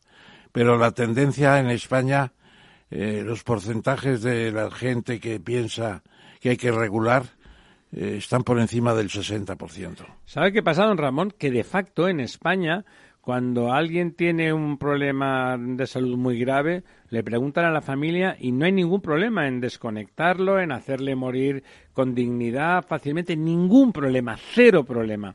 O sea, que hay una discusión un tanto artificial. Insisto, habría y que... hecho- y de hecho, eh, bueno, yo creo que todo el mundo lo que defiende es que esa transición sea sin dolor y muchos de los fármacos Por que están encaminados a que no exista dolor, eh, lo que hacen es que acortan la vida, ¿no? Sobre todo porque relajan la resistencia a la enfermedad. Estoy pensando en enfermos de cáncer que en esas fases terminales pues les dan, eh, digamos, eh, fármacos, morfina, morfina, eh, o que- derivados opiáceos claro, que lo que y los es- es desenchufan finalmente, ¿no? acelera un poco el proceso, ¿no? Claro, el caso que usted cita de que en la medicina española esto sin grandes, eh, digamos, pronunciamientos se hace con cierta normalidad. Absoluta normalidad. Normalidad. En la seguridad social. Se debe a las personas que están afectadas y que ya no pueden opinar. Sí, el problema es cuando uno lo quiere voluntariamente y hay que estimar si los dolores son insoportables, si no hay cura posible. Exacto. En esos casos, seguro que estaríamos de acuerdo en que esas personas que tienen, tienen derecho a. Y que no se incluya, también habría que defender, pero poner pies en pared, de que eso no se pudiera hacer desde personas físicamente sanas, personas que sí pueden suicidarse si quieren y que lo que quieren es que se les ayude. Mire, eso no. Si usted puede, há- hágalo por su cuenta y riesgo no nos pida eh, que cometamos un, que quitemos la vida a nadie que sí lo puede hacer por su cuenta, pero no se atreve. Como decíamos antes con don Lorenzo, si no se atreve, quiere decir que la vida emerge de- dentro de ellos con más fuerza que, que esa ensoñación romántica del suicidio, ¿no? Que me parece eh, un poco infantil, un poco adolescente, querer ayudar ese tipo de sentimientos que todo el mundo ha tenido alguna vez y que los que no tienen o no tenemos ningunas ganas de perder la vida, pues nada, ha sido una cosa literaria y, y lírica, ¿no? Ahí tenemos el recordatorio de David Hume, que en el siglo todavía XVIII, ya al final, publicó un célebre ensayo sobre el suicidio. Y él veía decir, porque en Inglaterra estaba perseguido por la ley. Los suicidas... Bueno, ha sido un delito en España también. hasta En España nada, ¿no? yo creo que nunca ha sido delito. Lo que ha sido, ha tenido un- una decisión punitiva, eh, si se puede llamar así, que no es en- enterrarlo en religión. No puede estar en un suicida, no puede enterrarse en un camposanto, aunque ya últimamente eso tampoco se mantiene, creo. Entonces David Hume dijo que no podía ser un delito, que era una decisión que se toma. Claro. Y fue muy, muy, fue muy reprobado uh, David Hume por Por esta decir razón. eso. Estuvieron a punto de juzgarlo por, por plantear este Por tema. apología del Por- suicidio. Sí, y lo discutió mucho con un gran economista que era su mejor amigo, que era Adam Smith. Hay un libro de un tal Rasmussen que está publicado por un editor amigo mío de Barcelona que se llama ARPA, la, edi- la editorial. Es un libro impresionante de conversaciones continuas de, David, de, David, de Adam Smith con David Hume, formidables. Da idea de lo que era la época de la Ilustración. Ya se, se atrevían a entrar en todo. Como dijo Kant, ¿cómo se puede definir la, la Ilustración? La Ilustración es la mayoría de edad de la humanidad cuando podemos hablar libremente de todo. Eso es una buena definición. ¿No te parece? Sí, totalmente. Y fíjate, eso me estaba recordando, lo que pasa que estaba tratando de recordar, pero no, una anécdota eh, en torno al suicidio de un autor eh, francés de estos de, de- de nombre, o sea, de apellido, de apellido polaco, ¿no? O, del este, eh, que escribió un libro en los años 60 eh, que tuvo mucha repercusión sobre, sobre el suicidio, un poco en- una especie de en defensa del suicidio, ¿no? Y por las calles de París encontró un hombre que se iba a suicidar, no sé si iba a tirar al Sena o una cosa así, y salió un poco en, para tratar de convencerle de que no lo De que hiciera. no lo hiciera, ¿no? y, y entonces, después de estar hablando con él y tal, no sé qué, le dice quién es, y dice, y usted me lo dice si yo he leído su libro. Estoy a- suicidio por usted, ¿no? menos estoy aquí. Y claro, él trata de decirle, pero es- entonces es que no has entendido nada, ¿no? Es decir, eh, la importancia del suicidio está en que te des cuenta que eres dueño de tu vida, que tú te la ¿Cómo? puedes, que eres dueño de tu vida Si, si, si tú te puedes suicidar, es que dominas tu vida, porque de alguna forma, si Y por quieres... lo tanto merece que sigas quitas, adelante ¿no? con y ella. por lo ¿no? tanto, ya que eres dueño de tu vida, no hay nada que merezca más que seguir viviendo, ¿no? Sí, sí. Era una, una especie... Pero no recuerdo al autor. No, pero ahí precisamente hay un autor francés y un poco español también, que es eh, Albert Camus.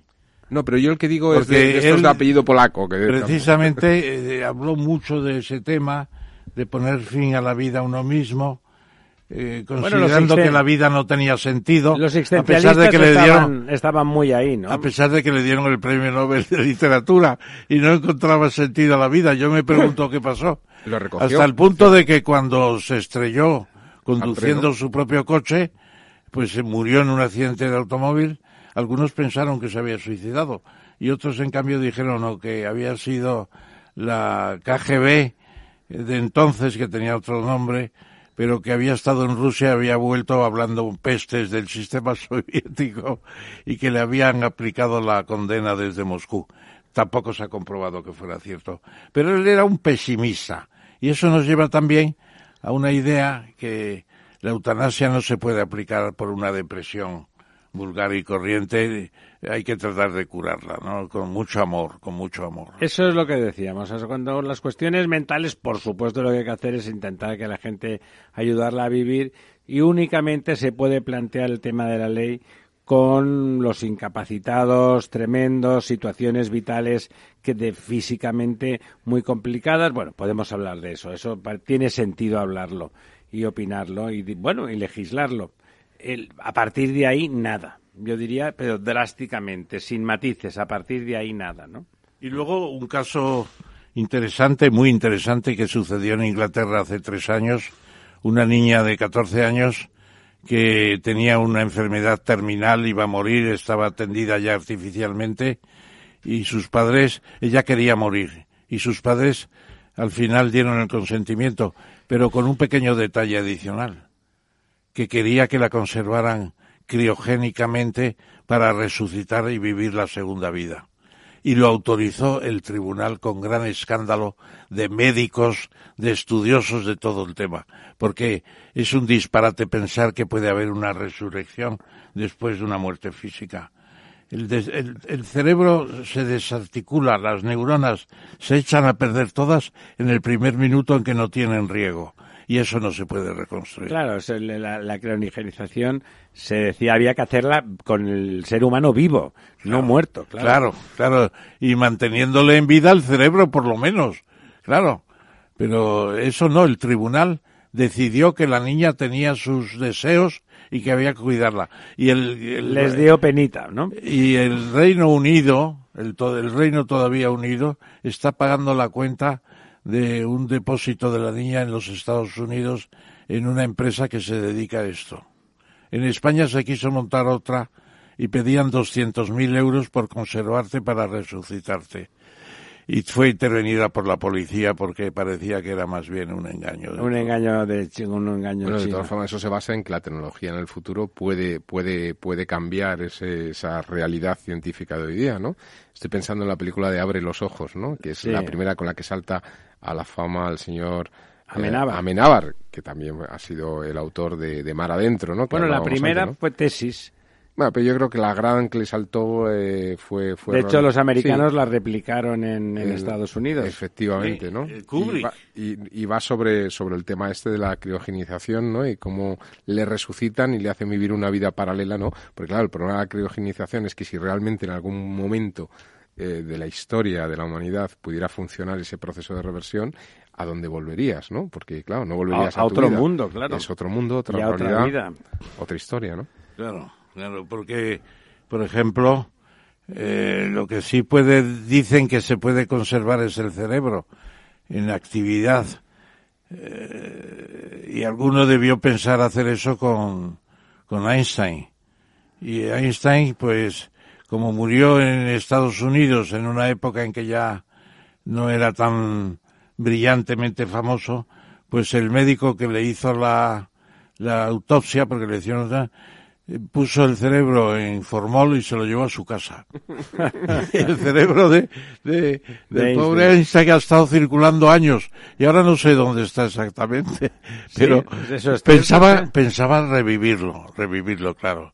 Era difícil entonces y, y todavía sigue siendo difícil. Y meterlo en el cuerpo mm, de alguna señora estupenda o de Pues- un atleta para que estuviese Eh, el canon un, completo. nuevo, un nuevo Frankenstein con el cerebro de Einstein, ¿no? Frank Einstein, ¿no? Frank Einstein, efectivamente, ¿no? Bueno, si les parece, si les parece, si no hay ninguna otra aportación, lo podemos dejar ahí.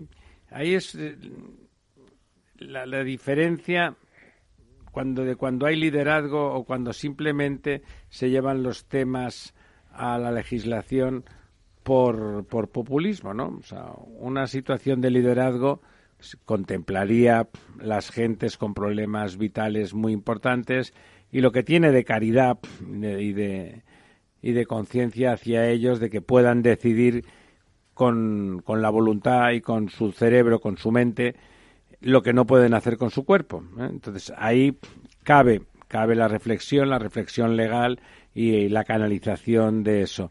Y, y claramente en ese mismo acto legislativo habría que defender y, decirlo con gran solemnidad legal, ¿no? La defensa de la vida y la defensa de la vida y de y frente a la enfermedad mental o frente a la depresión o frente a un- los malos momentos que toda vida tiene, decir que la sociedad se pone al lado de los individuos para que salven la vida y para que salgan adelante.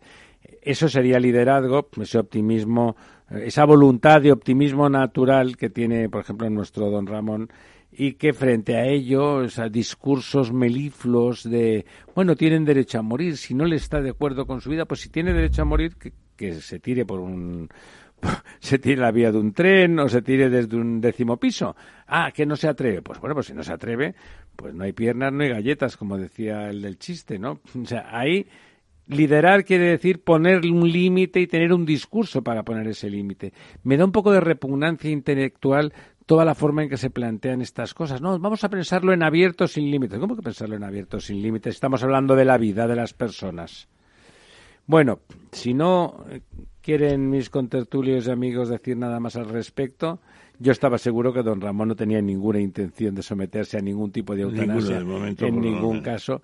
Servidor tampoco, no lo sé si de- del grado de impedimento fuera descomunal y tal, pero vamos, eh, A mí, a mí me gustaría... si si- quisiera si me permites, suicidarme me tiraría yo a A mí me gustaría eh, Por el mencionar viaducto. los- los- los- el tiempo que nos queda al poco, eh, sacar otro suicidio, en este caso un suicidio colectivo que también existe, y es la amenaza que ha lanzado el señor Boris Johnson de ir hacia una ruptura brusca y definitiva eh, con la Unión Europea, ¿no? En Qué ese pesado, tipo ¿verdad? de pesado lo ve este como un hombre. suicidio Yo lo veo como colectivo una- de los británicos. Yo lo veo como un absoluto suicidio. Pero también nos haría daño a nosotros, ¿eh? Bueno, claro, eh, al final es un morir matando, ¿no?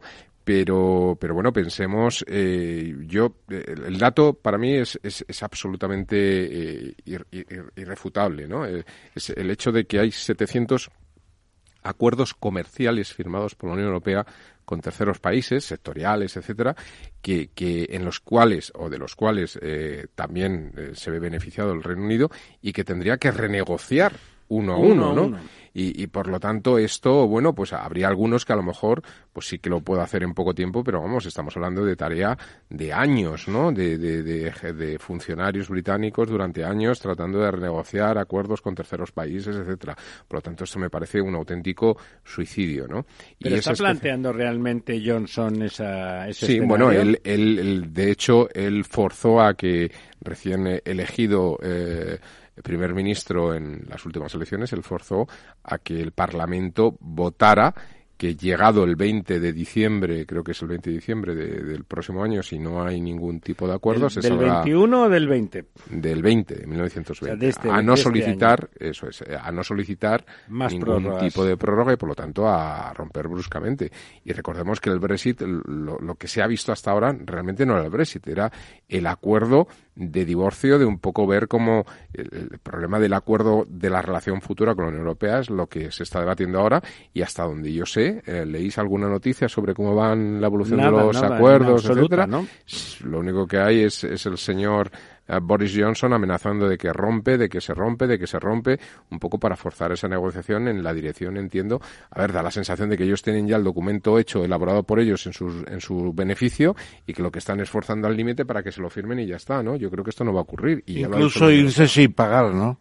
Sin pagar los 50.000 Eh, millones. Bueno, de- en principio eso es lo que sería más complicado, porque lo que sí que se ha firmado es el acuerdo del pago de esos 50.000 millones eh, de euros. Quiero decir, eso es lo que ha entrado en vigor eh, desde el 31 de enero de, de- de este año, ¿no? Es decir, es el acuerdo de la, de la compensación económica por una parte y el periodo este de transición para la negociación y un poco la situación a futuro de qué ocurrirá en el caso hipotético de que se Yo, rompa yo les pregunto una cosa. con Irlanda del Teniendo Norte, en cuenta el perfil atrabiliario del señor Johnson, su, su forma completamente impropia de negociar, ya no digo estar o no de acuerdo con él, que no estamos, por supuesto, pero aceptemos que legítimamente eh, los, los ciudadanos británicos le han dado la potestad de negociar ese acuerdo extraño. Si a él le diera, en una dinámica que no me parece mm, particularmente extraña a ese perfil psicológico, de decir, oiga, no pago, ¿Qué podría hacer la Unión Europea para forzar ese... Hablamos de 50.000 millones, es mucho no, hay, un, dinero. hay un incumplimiento de un tratado internacional y por lo tanto, bueno, pues están los mecanismos eh, Sí. legales de, Que no de sean la contra guerra. la Corte. embargar bienes, bienes del Reino Unido en territorio europeo. ¿No habría represalias al revés? Pues eh, también, pero claro, eso es un procedimiento ya eh, helicoide, En espiral, cada claro. vez más complicado y entre países solventes parece imposible que se llegue a una situación como esa.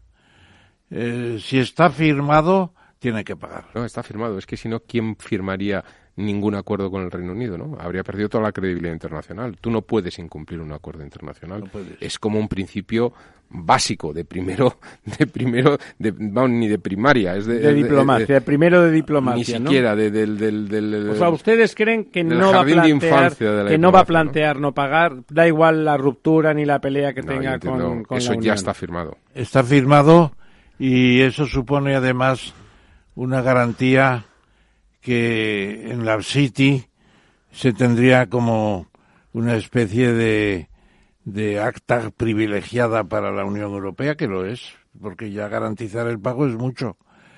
Porque la City eh, se basa en la solvencia y en la garantía de, de las instituciones.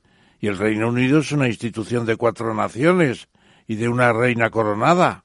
Y tiene que cumplir lo que ha escrito. No, y sobre todo... No, yo creo que eso no se va a suscitar. Lo que se va a suscitar, pues es un confusión, una confusión de confusiones de los 700 tratados y del túnel de, del canal. Que cómo van a supervisar los eh, 4.000 camiones que pasan todos los días. Creo que 4.000, de los cuales 1.000 de España. Una barbaridad, porque todas frutas, hortalizas. Bueno, todo- si lo penalizan, evidentemente fastidiarán a los países Pero claro, exportadores, ¿cómo, ¿no? cómo se hace? ¿Cómo se hace? Ahora pasan con una muestra de, de- de a lo mejor de mil camiones, sacan a tres o cuatro para ver si van los polizones dentro o a cocaína. Pero va todo fluido. Pero como tengan que valorar todo lo que entra, también hay sistemas previos de Bueno, pero muy complicados. complicados, muy complicados. yo es que, yo es que creo que el señor eh, Johnson, que además es un problema que yo, yo he visto eh, en general en, en, en Occidente, y que sin embargo, por ejemplo, eh, cuando he hablado con, con alguien con conocimientos o con formación, o, que, ha, o que ha estudiado posgrados en, en, en, en Oriente, en China sobre todo, o incluso en la, Unión en la antigua Unión Soviética o en Rusia actualmente, pues lo tienen como mucho más claro que, que en Occidente, ¿no? En esto de las relaciones eh, comerciales, ¿no? Es decir, eh, eh, eh, claro, ellos hablan de que eh, hay, el Reino Unido tiene un déficit por balanza, por cuenta corriente, eh, pero claro, ese déficit por balanza por corriente se tiene porque tienen un superávit por la balanza financiera. Es decir, que realmente cuando tú, cuando tú eh, financias al resto del mundo, tú mandas libras a otros países, esas libras, Vuelven. salvo que se queden eh, en forma de reservas, etcétera, de alguna manera tienen que volver porque no sirven para comprar en terceros países, sirven para comprar en el Reino Unido, ¿no? Entonces, Bueno, menos los dólares, que sí que Claro, sirven, ¿no? al final, En bueno, el caso de lo la que sea la libra, reserva, eh, también sirve bastante, pero, ¿no? pero, pero no tiene ese peso de reserva internacional, ¿no? Y por lo tanto, de alguna forma, este proceso eh, tiene que revertir y tiene que volver. Es decir, que, que, que si ellos logran equilibrar esa balanza por cuenta corriente, necesariamente van a perder la ventaja que tienen en la parte de la balanza financiera y por lo tanto la City se va a ver impactada más que seriamente, ¿no? Al margen de que va a haber muchos mercados que se, que se están negociando en, en euros todos los mercados de derivados, etcétera, donde bueno, pues ya dejará de tener mucho sentido que la City siga operando bajo una legislación que está fuera de la Unión Puede Europea. y quieren seguir. Sí, pero eh, con una legislación, es decir, o realmente el acuerdo eh, les permite mantener esa capacidad o si no va a ser realmente complicado, porque al final tú estás bajo otra legislación, es que ni siquiera, es decir, a- hasta, hasta el tema del common law es totalmente ajeno a la Unión Europea a excepción de Irlanda, Malta, ¿no? Es decir, que realmente hay una dificultad de entender eh, los procesos de arbitraje que tradicionalmente ha venido representando las Cortes eh, británicas, ¿no? También un poco por, por prestigio de, de los jueces que ejercen ese, ese tipo de, de arbitraje, ¿no? Pero yo creo que, que yo creo que es el fin es vamos es una pérdida absoluta es una visión muy muy reduccionista Y la evolución, usted que está en Irlanda todavía, ¿cómo- eso que se va olvidando, que si los acuerdos del Viernes Santo, ¿qué va a pasar con eso? ¿Cómo se enfoca? Bueno, pues con lo este hemos vivido- tipo, sí. el, el Johnson, que está como a la contra y que le importa un bledo todo lo pactado y todo Bueno, pero lo- yo creo que lo primero que va a ocurrir es que el Reino Unido va a dejar de estar tan unido, ¿no? Eh, eh, hemos visto como en los últimos 20 años, ¿no? O desde los acuerdos del Viernes Santo, un poquito más, ¿no? Eh, 22. eh, ha habido una especie de equilibrio más o menos ese, ese gobierno en Irlanda del Norte que se formaba por parte de representantes de ambas de ambos partidos, De ¿no? Digamos, comunidades los, casi, sí. unionistas, comunidades, efectivamente, es, es más indicado decirlo así, ¿no? Eh, pues bueno, en las últimas elecciones que han sido hace dos semanas en, en- en Irlanda, en la República de Irlanda, pues hemos visto como el partido ganador es el Sinn Féin. Esto eh, es, es difícil de creer, ¿no? Eh, es Sí, el partido que ha ganado las elecciones es- en cuanto a votos. ¿Nunca pasaba? Eh, no, no. Y de hecho... Han llegado perdido- a superar el 20%, una mujer no, que... el 24%. 24%, sí. Siguiente partido, que es el, el Igual que los otros, El 20 parecido. no, no, no, no, no. Un poco Tres más. puntos por encima. Un poco más. Y, y de hecho, por el sistema electoral irlandés, porque realmente ellos, como no creían que iban a llegar a tanto, no presentaron en muchas circunscripciones el segundo y tercer candidato, de tal forma que no podían obtener el segundo y tercer eh, asiento, si no realmente hubieran aplastado. O sea, ha, ha habido un error estratégico por parte del partido de no presentar para no canibalizarse a sí mismos. Claro, tú presentas a dos candidatos en un county concreto, en una unidad electoral, y se pueden canibalizar los, los votos. Pero el problema es que les han sobrado tantos votos a Que los que han haber sacado que muchos podían haber sacado, vamos, Decía 10, usted, 10, don 10 o Ramiro, 12 asientos más. que ¿no? me gusta traer de vez en cuando cosas del Financial Times y The Economist. La última portada o la penúltima de The Economist es la isla de Irlanda toda unida y bien verdecita. Claro, es que... eh, eh, Bien verdecita. No, no he terminado lo que iba a decir. Esto del Sinn Féin, claro, porque hasta ahora, contrario a lo que la gente piensa, los que no querían la unión de la isla de Irlanda eran los de la República de Irlanda. Porque Irlanda del Norte, y esa es la fama que tienen, y en cierta medida es verdad, pues es un, una especie de territorio que está financiado a base de gran cantidad de, de- De de subvenciones. subvenciones por de un parte reducto de pobreza y, eh, y del de no se sostiene ¿no? y de hecho tienen un, ser- un sistema sanitario mejor que en la República de Irlanda tienen mejores servicios que en la República de Irlanda pero todo está a base de subvenciones no por un poco justificación política más que, que económica y sujeta sí, a la sí. realidad del, del- del país Y claro en Irlanda del, del Sur decían es que mantener a esta gente eh, nos supondría un, un, un poco lo que ocurrió con la Alemania entre la Alemania del Este y la, y y la, y Bueno, Alemania con el País eh, Vasco, que les pagamos, son más ricos y encima hay que pagarles. ¿no? bueno, en este caso, claro, había mucho irlandés de la República de Irlanda que no estaban muy dispuestos a que esta transferencia se estuviera manteniendo. Y sin embargo, ahora la gente joven ya es en una apuesta clara por la, por la eh, unificación, en este caso, de la isla de Irlanda y no de Irlanda con el, el Reino Unido, que es lo que allí hay una apuesta grande, generalizada en Irlanda Bueno, del Norte. eh, por- realmente aplastante. O sea, Irlanda en 10 años ha cambiado en el terreno, en el perfil socioideológico brutal. Es decir, yo creo que desde eh, los escándalos que tuvo la, la Iglesia Católica con el tema de casos de pederastia, etcétera, que, que de alguna forma hi- hizo que se despegara de esa visión tan conservadora eh, y, y religiosa, lo que es Sí, eh, sí. la base del pueblo, esto se ha producido un cambio radical. Es decir, hemos visto como en el partido, lo que podría pero ser no ha perjudicado porque en realidad el unionismo de la isla de la isla es católico. Sí, el, pero, un- pero el es un- es- unionismo es- en de el la norte isla. de Irlanda representa se- lo- son los protestantes. Son antiguos, Sí, no, pero en el sentido antiguos que- escoceses sobre todo. Sí, pero en el sentido que él lo dice, efectivamente, pero hemos visto como eh, el, el actual presidente todavía, aunque ya saliente, que es eh, por un partido, digamos, lo que podría ser aquí el Partido Popular, ¿no? Un centro derecha, sí. conservador, ¿no? El, el, el, el Van Gaal, eh, eh, eh, pues eh, es abiertamente y declaradamente homosexual. Eh, durante su mandato, en estos últimos tres años, se ha aprobado la, la, la ley del aborto en, en Antes del divorcio. Bueno, anteriormente, efectivamente, el divorcio. Se ha, se ha quitado. eh, Se ha eh, laici- laicizado el país pero a unos, a ¿no? unos pasos brutales. Como España, vamos. Incluso desde, desde el partido, digamos, más conservador. Y más de- católico en más- principio. Sí, más, más católico en, en principio, etcétera, ¿no?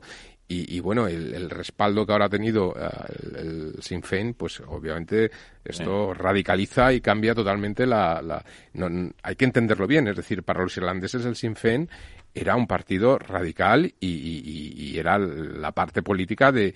de, de El un- brazo de político de Lira, ¿sí? Efectivamente, de un, de un grupo armado terrorista, ¿no? Eh, Hasta ayer mismo, o antes de ayer, el propio presidente de Ryanair eh, decía eh, en, una, unas críticas que tuvo, porque decía que había que tener cuidado con los eh, musulmanes mm, varones que viajaran solos por, por peligro tal, y él mismo decía, pues, pues le tacharon de racista y demás, ¿no?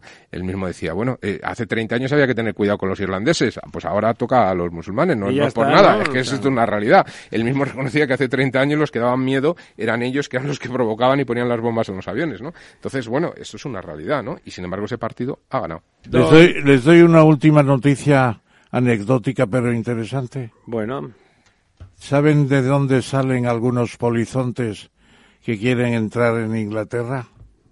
usted dirá. De Santander.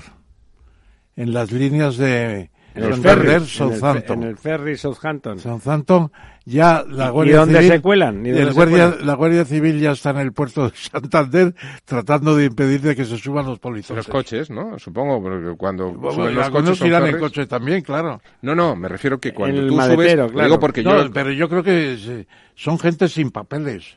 Sí, sí, pero que lo que quiero decir, por- lo digo porque yo lo he hecho, ¿no? Claro. Cuando tú subes al ferry eh, eh, y subes el coche, a mí una de las cosas que me sorprendieron es que tampoco te revisan mucho. Igual que en el Eurotúnel, cuando pasas por el Eurotúnel. Sí, sí, Claro. Bueno, es algo que, que te miran hasta, vamos, te, ti- tienes que, que desmontar las ruedas casi. Eh, en los ferries, tú pasas por ahí, hombre, a lo mejor aleatoriamente paran, pero yo en cinco o seis veces que lo he cogido eh, con coche, eh, no me han parado nunca, ¿no? Y, en el maletero iría lo que, lo que tuviera que ir, ¿no? Sí, claro, decir, claro. que si cualquiera secuela se mete ahí, pues ahí ha pasado, ¿no? Pues está tomado el puerto por la Guardia Civil para evitar que se vayan los polizontes a Inglaterra. a- Don Ramón. ¿me permite hoy, sin que sirva de precedente, que invite a nuestro amigo don Lorenzo a que se quede a nuestro quid pro quo? Perfecto, me parece perfecto. Porque además empezamos con un tema que, que, bueno, donde él puede tener una opinión eh, interesante, que hemos tocado ligerísimamente antes, eh, bueno, y ahora viene, viene al caso. Eh, o sea que damos por comenzado nuestro quid pro quo, que en este caso será con el profesor Tamames y con el apoyo intelectual de don Lorenzo Lorenzo Le doy un ejemplar además de la papela. Bueno, el primer tema, y por eso se me ha ocurrido que se me quedara hoy con nosotros, que lo vemos más animado que de costumbre, que a estas horas empieza a tener sueño el hombre, es, bueno, la caída, la caída bursátil impresionante de casi ocho puntos que ha habido en estos días desde el miércoles. Hoy ha habido un pequeño repunte, ha subido un 0,7 o por ahí, ¿verdad? Eh, el, apunte, el apunte que nos hace don Ramón es que han saltado soportes que parecían, bueno, pues que, que eran, que eran no inamovibles, porque en la bolsa eso no existe, pero sí que eran muy sólidos. ¿Estamos en otro paradigma? Bueno, ¿Sabemos ahora- dónde están los suelos y los techos Hace ahora? ocho o diez días, por unos, unas horas, se superó el 10.000 del IBEX 35. Y hoy, después de la recuperación que dice usted, que ha sido efectivamente el 0,71, estamos en 9.316. Es decir, ha caído casi 700 puntos, que no está Un nada mal. 7%, Una in- incluida la recuperación. Eh, Incluida la recuperación. Bueno, yo, yo es que soy uno de los grandes ah, defensores de la bolsa española. Yo creo que en la bolsa española hay grandes valores que tienen un recorrido muy muy grande y, y hace muy poco tiempo. Defensor eh, quiere usted decir que usted invertiría en sí, la bolsa española. Sí, y yo creo y, y de hecho yo creo que se va a abrir una ventana de oportunidad ahora. El grande. momento de los gangueros. gangueros Sí, que bueno, yo creo, yo las creo gangas, que- las gangas. Yo, yo todavía sería prudente en el sentido de que quizá, bueno, en función de la evolución, sobre todo en España, que pueda Claro, que tener puede ir al el alza un poco, coronavirus, etcétera, pues todavía podría haber algún repunte a la baja, pero yo creo que se va a abrir ventanas de oportunidad muy interesantes.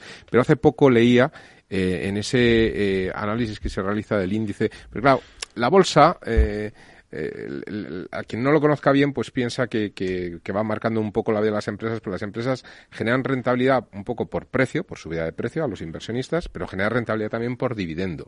Entonces, cuando uno analiza la rentabilidad que una persona hubiera obtenido en los últimos años, habiendo invertido en, en el IBEX, ¿no? replicando un poco la inversión del IBEX, no solamente en lo que suben los valores en su cotización, sino también por los dividendos que van repartiendo las empresas que forman el IBEX, pues resulta que hace dos semanas estábamos en máximos históricos de rentabilidad. Es decir, que la bolsa española es una bolsa Muy que- rentable. que, ha tenido eh, hombre Bueno, si en cuanto comparas a con las bolsas americanas no no pero pero quiero decir que hay una parte de rentabilidad por parte de dividendo muy importante lo que pasa es que el inversor por dividendo obviamente no es un inversor eh, especulativo a corto plazo No, sino que va sí. un poco más en, en, en Si eres, si de eres cortoplacista, no te Claro, interesa el entonces lo que estamos viviendo ahora es esa caída. Salía ayer una noticia, los que eh, hablaban de, de Bezos, del señor Ortega, etcétera, los más ricos del mundo han perdido en un día 135 mil millones. Bueno, eso será si venden. Bueno, Si si no venden, no, si no claro. venden, no, ¿no? El decir, IBEX 35 ha, ha perdido veintitantos mil millones. Sí, pero para quien venda. Para quien decir. venda, claro. Eh, el- lo que quiero decir es que hay muchos eh, y hay profesionales y, y- y, digamos mm, estrategias de inversión bajistas que lo que hacen es aprovechar momentos de estos para, para ganar en las caídas que, que se, que se producen en los mercados, pero estos son situaciones transitorias, son, son shocks que se producen, digamos, no, no permanentes. ¿no? Entonces, ¿Usted cree creo- que se recuperará? a ver, eh, cuando uno estudia eh, todo el análisis de, de- todo lo que es análisis de intervención para analizar puntos anómalos que se producen a lo largo de las series económicas, lo primero que uno tiene que ver es si se puede explicar o no. Cuando no se ¿Puede explicar de manera eh, directa y esto es clarísimamente explicable por un factor exógeno como es una crisis como es el coronavirus. No es un elemento endógeno de las propias compañías y por lo tanto al margen de que efectivamente puedas pensar que descuentan No esa es caída de la demanda, etcétera, etcétera, tal, en realidad lo que están es aprovechando por parte de esos inversores bajistas situaciones de pánico de mercado en los que ellos en esa en ese hundir las Entran. bolsas ganan dinero, pero al final, pues oiga usted, eh, ¿qué quiere que le diga? Yo eh, para el mes de agosto no creo que haya ningún problema con el coronavirus en ningún país del mundo. No sé si se replicará el invierno que viene, a lo mejor también pero obviamente eso ya habrá pasado. Será un efecto con mayor o menor efecto temporal, pero obviamente es, es- es un efecto eh, absolutamente Transitorio. temporal y transitorio, que no tiene nada que ver con los fundamentales que están detrás de las compañías que sostienen un poco el índice. Y en ese sentido, pues bueno, yo creo que puede ser una ventana de oportunidad muy Para grande comprar. para poder comprar. ¿Y usted, claro don sí. Ramón, cree lo mismo? Pues yo tengo mis dudas, tengo mis dudas porque creo que esto del virus va a ser más serio de lo que se ¿Sí? pensaba ¿Cree que va a tener más recorrido? Yo creo que sí, que va a tener más recorrido, se está complicando y, y ya, eh, por ejemplo, en Italia la caída de reservas del turismo es brutal. Sí, desde luego. Están cancelando Canarias la mitad a de las reservas y Pero vuelve- estamos a tres pero meses sigue del siendo, verano. sigue siendo un factor exógeno de No, crisis. pero ¿no? es muy importante también.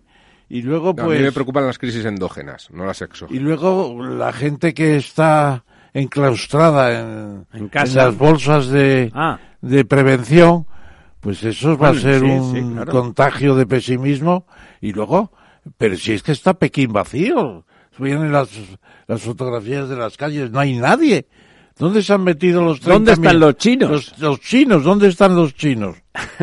No, yo creo que la situación se puede complicar y que lo que estábamos viendo, un arreglo chino-norteamericano, que podía haber sido muy importante para relanzar las bolsas y demás, y que lo estaba haciendo, pues se ha frustrado por completo. Eh, En pocos días Ha quedado fuera de juego más que el frustrarse, ¿no? el- las caídas han sido brutales, han roto los, las resistencias, los, los, eh, los topes bursátiles, los soportes Los que llaman los soportes, sí, técnicos, los ¿no? soportes, sí. Yo, yo lo veo regular tirando a mal. ¿eh? Me, me, me, me duele decirlo. Sí, no suele ser eh, la opinión de Don Pero, Ramón, suele ser el más pero- optimista de los pero tres. estamos en una situación difícil y fíjense en Italia los contagios que están llegando ya de Italia, pues vamos a ver, ¿no? Bueno. Eh, no hay vacuna. Eh, De momento, no hay vacuna de momento. eh, luego el, el virus puede mutar a peor. Eh, No sé. Todo lo que puede mutar, muta o, o peor, ¿verdad? debilitarse también, ¿no? Yo creo que Don Ramón, después del resultado del Madrid de esta noche, está Sí, un sí. poquitín más tocado que de Inclina a la costumbre. hipocondría. Bueno, nuestro segundo tema, uno de esos temas sangrantes, uno de esos temas que la verdad son difíciles de justificar desde la gobernanza y que hacen que algo huela a podrido en España, ¿no? Como Madrid eh, y sus políticas fiscales más liberales y más de reducción de impuestos atraen, atraen inversiones y atraen capital. eh, desde el gobierno del señor Sánchez se le castiga. Bueno, pues es que claro. Se le llama armonización Resulta ahora. que el. A mí se me ocurren otros verbos. eh, resulta que el ajuste de las comunidades autónomas al IRPF, Madrid está en las mínimas. Luego, Pero con los resulta márgenes a los que tiene que en derecho, ¿no? sucesiones, en sucesiones es- tenemos un impuesto estadístico del 1%. Y por ahí se llevan hasta el 30, y si no son parientes en primera línea, hasta el 70. Y aquí nada. Bueno, y luego en donaciones cero bajo cero, que son muy importantes las donaciones. Totalmente. Entonces, claro, están diciendo algunos que a Madrid se vienen los ricos. Están inscribiéndose en los padrones de Madrid gente del País Vasco y de Navarra. Porque están mejor que en el País Vasco y Navarra. Y claro, dicen que es un polo fiscal. Cuando se decía que Madrid era un polo fiscal, lo decía Juan Velarde, lo decía con mucha razón, es que claro, en, en, en Zamora tú instalas una fábrica de zapatos y el inspector de Hacienda va por todas las tardes a contar los zapatos. Claro, tenía todo el tiempo del aquí, mundo, ¿no? Solo en el distrito de Tetuán había como 500 fábricas que no estaban inscritas en ninguna parte, porque hay tanto que vigilar que no se vigila todo. Es decir, Es así, un es polo así. fiscal, porque se pagaban menos impuestos. Bueno, pues ahora Madrid tiene mucho atractivo. Claro, entonces sale la señora eh, Montero o Montoro, no me acuerdo. Montero, Montero. que es tan dinámica ella y tanta energía como Tan habla. estupenda. A mí me gusta cómo habla, con mucha energía. Pero claro, dice, vamos a armonizar. Bueno, mire usted, señora Montero, no me diga usted. No me cosas- armonice. No me armonice usted, que estoy muy bien. que dirá el Martínez Almeida y dirá la señora Ayuso, no nos armonice usted. Y el otro día, cuando salía Feijó en el, en, el desayuno de trabajo, decía, no se puede negociar con un Estado moroso. Ustedes son unos morosos y no pueden practicar nada con las demás, con las comunidades autónomas, porque nos deben 2.500 euros del IVA que no Millones, nos quieren millones. pagar, 2.500 millones. Bueno, no es que no lo quieran pagar, don Ramón, hasta que no haya presupuestos, pues habría que hacer un ejercicio. Bueno, pero eso tiene eso- su justificación. Se pide un crédito al Banco Santander. ¿no? Eso tiene una justificación. Se- No han dicho que no lo quieran Se pagar. pide un crédito al Banco Santander. Hombre, Yo, la si me señora permite- Botín seguro que estaría encantada de prestárselo. Claro. Si me permites un pequeño apunte, si me permito. permite el profesor, eh, eh, esta armonización que dicen del impuesto de sociedades y patrimonio, me gustaría recordar que el impuesto de patrimonio no se eliminó, porque formalmente no se eliminó, pero de alguna forma se, se puso eh, con carga cero, eh, lo hizo el gobierno del señor José Luis Rodríguez Zapatero. Con lo cual, eh, a lo Sí, mejor sí, es de origen tendría- socialista, claro. Tendrían que ver que, que, bueno, pues, y en aquel entonces la ¿Qui- justificación... ¿Quién lo, ¿Quién lo quitó? ¿O lo puso? Eh, el gobierno de Zapatero en Lo la quitó. época lo quitó efectivamente y la justificación era que era un impuesto estoy hablando del impuesto de patrimonio ¿eh? era un impuesto confiscatorio en la medida en que un, un patrimonio salvo que sea capaz de generar más rentabilidad y crecimiento el patrimonio que lo que supone el impuesto poco a poco lo que vas es eh, comiéndote como- el patrimonio hasta, hasta que el impuesto Pero se lleva también patrimonio es entero, ¿no? cierto, don Lorenzo, que se pasó a las comunidades autónomas patrimonio y sucesiones. Sí, sí, sí, sí, pero desde entonces- la parte del, del, digamos, del gobierno central, Sí. eh, lo que hizo fue eh, Claro, librarse de la muchas carga. comunidades han engordado su parte. Luego ya las comunidades efectivamente eran uno de los impuestos cedidos y ahí pues cada uno vio que era una posibilidad, sobre todo durante la crisis, de, de Además, recaudar, ¿no? Porque dice, es para evitar la competencia desleal. Mire usted, afortunadamente en Madrid, por lo que se sabe, la administración fiscal es más eficiente que en Andalucía, que ha estado treinta y tantos años con gobiernos socialistas, o que en Cataluña. ¿Sabe usted cuánto tiene pedido Madrid al FLA, al Fondo de Liquidez Económica? Cero patatero. ¿Y cuánto tiene pedido eh, Cataluña? 40, Se- 70 mil millones. Claro, sí, sí. Claro, es que es una Sí, cosa... sí, es una tomadura de Es pelo. una tomadura de pelo, ¿no? Tienen en cuenta el esfuerzo de los contribuyentes, que sacar ese dinero de los contribuyentes, pues es... De otras autonomías para ponerlo ahí. Y también, también, es verdad, eso. también es verdad que Madrid es, es una comunidad eh, privilegiada desde el punto de Sí, vista claro. fiscal, entre otras cosas porque también, eh, porque nadie nos quiso, eh, es una comunidad pequeña y por lo tanto el gasto es muy fácil de gestionar, no es como las comunidades que territorialmente se expanden, como el caso de Castilla-La Mancha o Castilla-León, ¿no? Y, Bueno, esas dos pobrecitas son particularmente dramáticas. Bueno, cambio de tercio. Parece que cuando haya presupuesto comunitario, que lo habrá más pronto que tarde, no va a ser muy favorable a los intereses del campo español, ni del campo de nadie, porque la verdad es que va a haber una reducción entre el 10 y el 14%. Eh, da igual, en el menor de los casos, una reducción de los fondos agrícolas del 10%, del 10% sería muy importante, ya no les digo del 14%. ¿Qué efectos va a tener eso, don Ramón, sobre, sobre nuestros agricultores? Sobre... Pues se ha calculado ya, se ha calculado ya, eh, y se calcula en unos 925 millones de euros en los próximos siete años, porque además o sea, del- cada año de los de próximos los, siete. de los siete primeros próximos ¿Y eso años. qué significa como impacto real en la vida económica del Pues campo? mire, mire, la renta agraria en España es una miseria. Una miseria son 40 mil millones de euros. ¿Eh? Que casi. Claro, es el dos y medio por Vende ciento. más Inditex. Dos y medio por ciento anual de esa renta, ¿no? Exactamente. Es mucho. Pero claro, es una parte eh, final donde están los posibles beneficios, si es que los hay. Les retiran los beneficios. Es la sostenibilidad del sistema. Es una barbaridad. La PAC está salvando a la agricultura europea y especialmente a la española. Y si se recorta la PAC, pues vamos a esa situación. Vamos a abandonar el campo. Bueno, habrá que mandar funcionarios porque el campo no puede estar deshabitado. Aparecería el bandolerismo que aparece siempre. Bueno, si echamos a los hay- funcionarios aparecerá un bandolerismo diferente. Hay muchos ¿no? robos en el campo actualmente, muchos robos, ¿Sí? de todo. Bueno, Se robos lleva- contra el campo, ¿no? No, no, se llevan.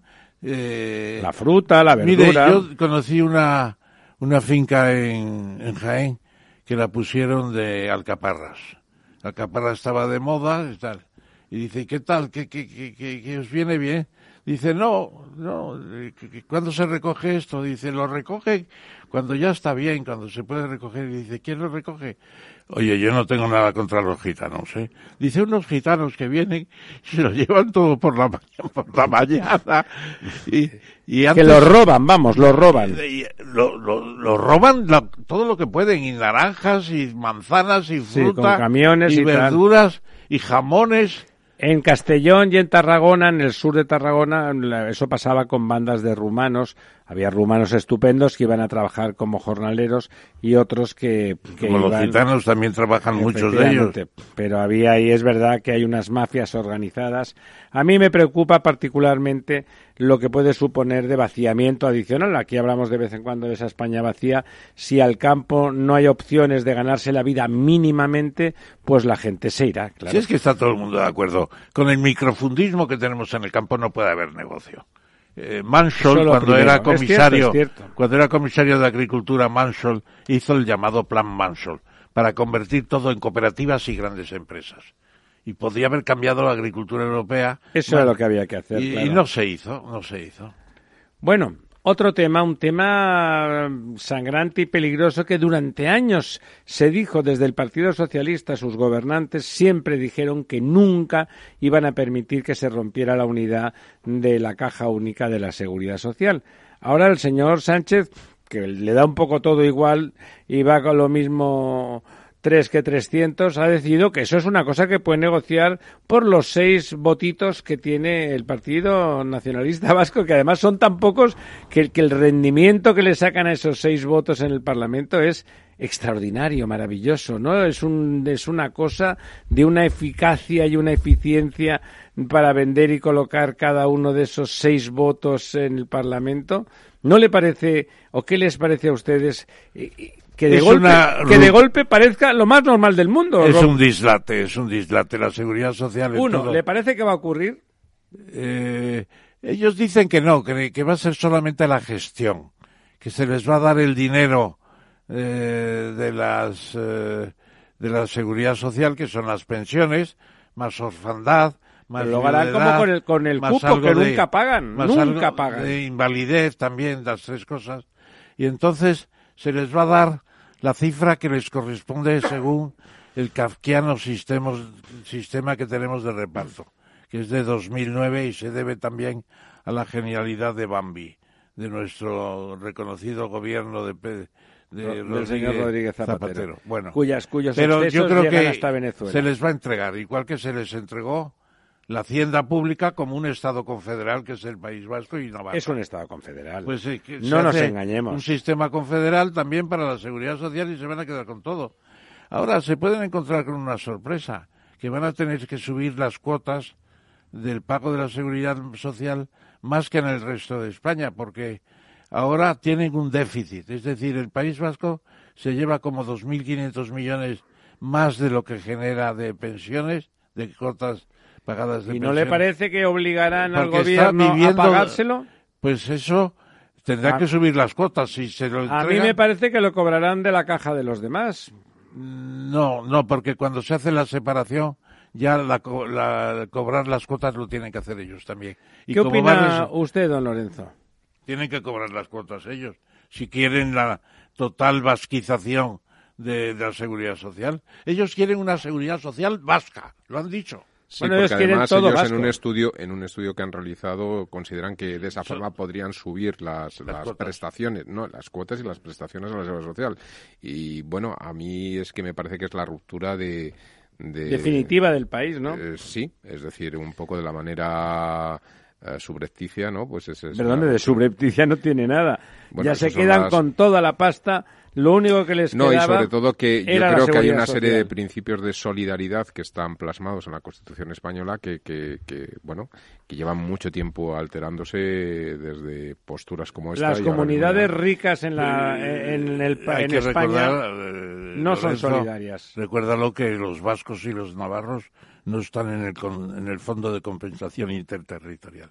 Ya, No, no están. claro. Se marcharon porque tienen una hacienda diferente. Son más ricos. Y los ricos no quieren estar compensando nada. No quieren estar con los pobres. Hay que decir la verdad. Eh, el País Vasco y Navarra están confederados con el resto de España. Están confederados. Y el- nosotros, todos Ah, los por demás, cierto. que somos más pobres, les pagamos. Escribo un artículo este viernes en La Razón porque quieren romper paradores del turismo y repartirlo entre las comunidades autónomas. Ya el País Vasco también quiere llevarse los paradores. Dios y mío. Cataluña ya lo está intentando hace mucho.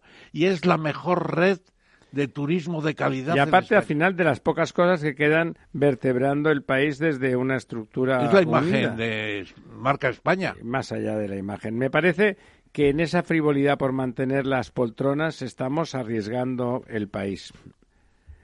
Bueno, la buena noticia, porque la verdad es que hasta ahora todas han sido bastante penosas. Díganoslo usted, don Ramón. ¿Qué no- buena noticia tenemos para hoy? Pues mire, yo creo que una cosa muy interesante se levantara la cabeza a su excelencia que decía Es usted malo, usted que fue antifranquista y ahora se pasa el día No, haciendo... no, no. Un día de estos va a ir a la Pero cárcel por la apología del franquismo. ¿eh? Decía Franco, cuando se supone que va a haber crisis ministerial, me viene siempre el ministro de Obras Públicas diciendo que va a arreglar lo de Renfe. Si levantara la cabeza Franco, resulta que Renfe va a gestionar la, la El AVE de línea Texas. rápida Dallas-Houston en Texas, cuando esté terminada. Qué bonito. Y es un contrato de 5.000 millones de dólares para 16 años de asistencia. Ni siquiera va a construir la línea, va a ser la gestión pública del Estado español en Estados Unidos. ¿Por qué? Porque gestiona bien Renfe. Qué bonito. Yo, yo me quedo maravillado de que vayamos a 280, 300 kilómetros y eso siga funcionando igual todos los días. Avanzan los tiempos, don Ramón, que es una barbaridad. ¿Qué La decía- gestión del AVE, por ejemplo, es, es realmente formidable. Que decía el sainete, amigos, don Lorenzo, don Ramón, faltan unos segundos para la medianoche y ya saben, las brujas van a salir. Algunas están en la Moncloa, lobos- pero las que no salen ahora, a partir de la Y- noche. Y, los lobos van a bajar del Guadarrama. Tengan ustedes cuidado con los virus que son muy, pero que muy malos. Hasta el próximo miércoles.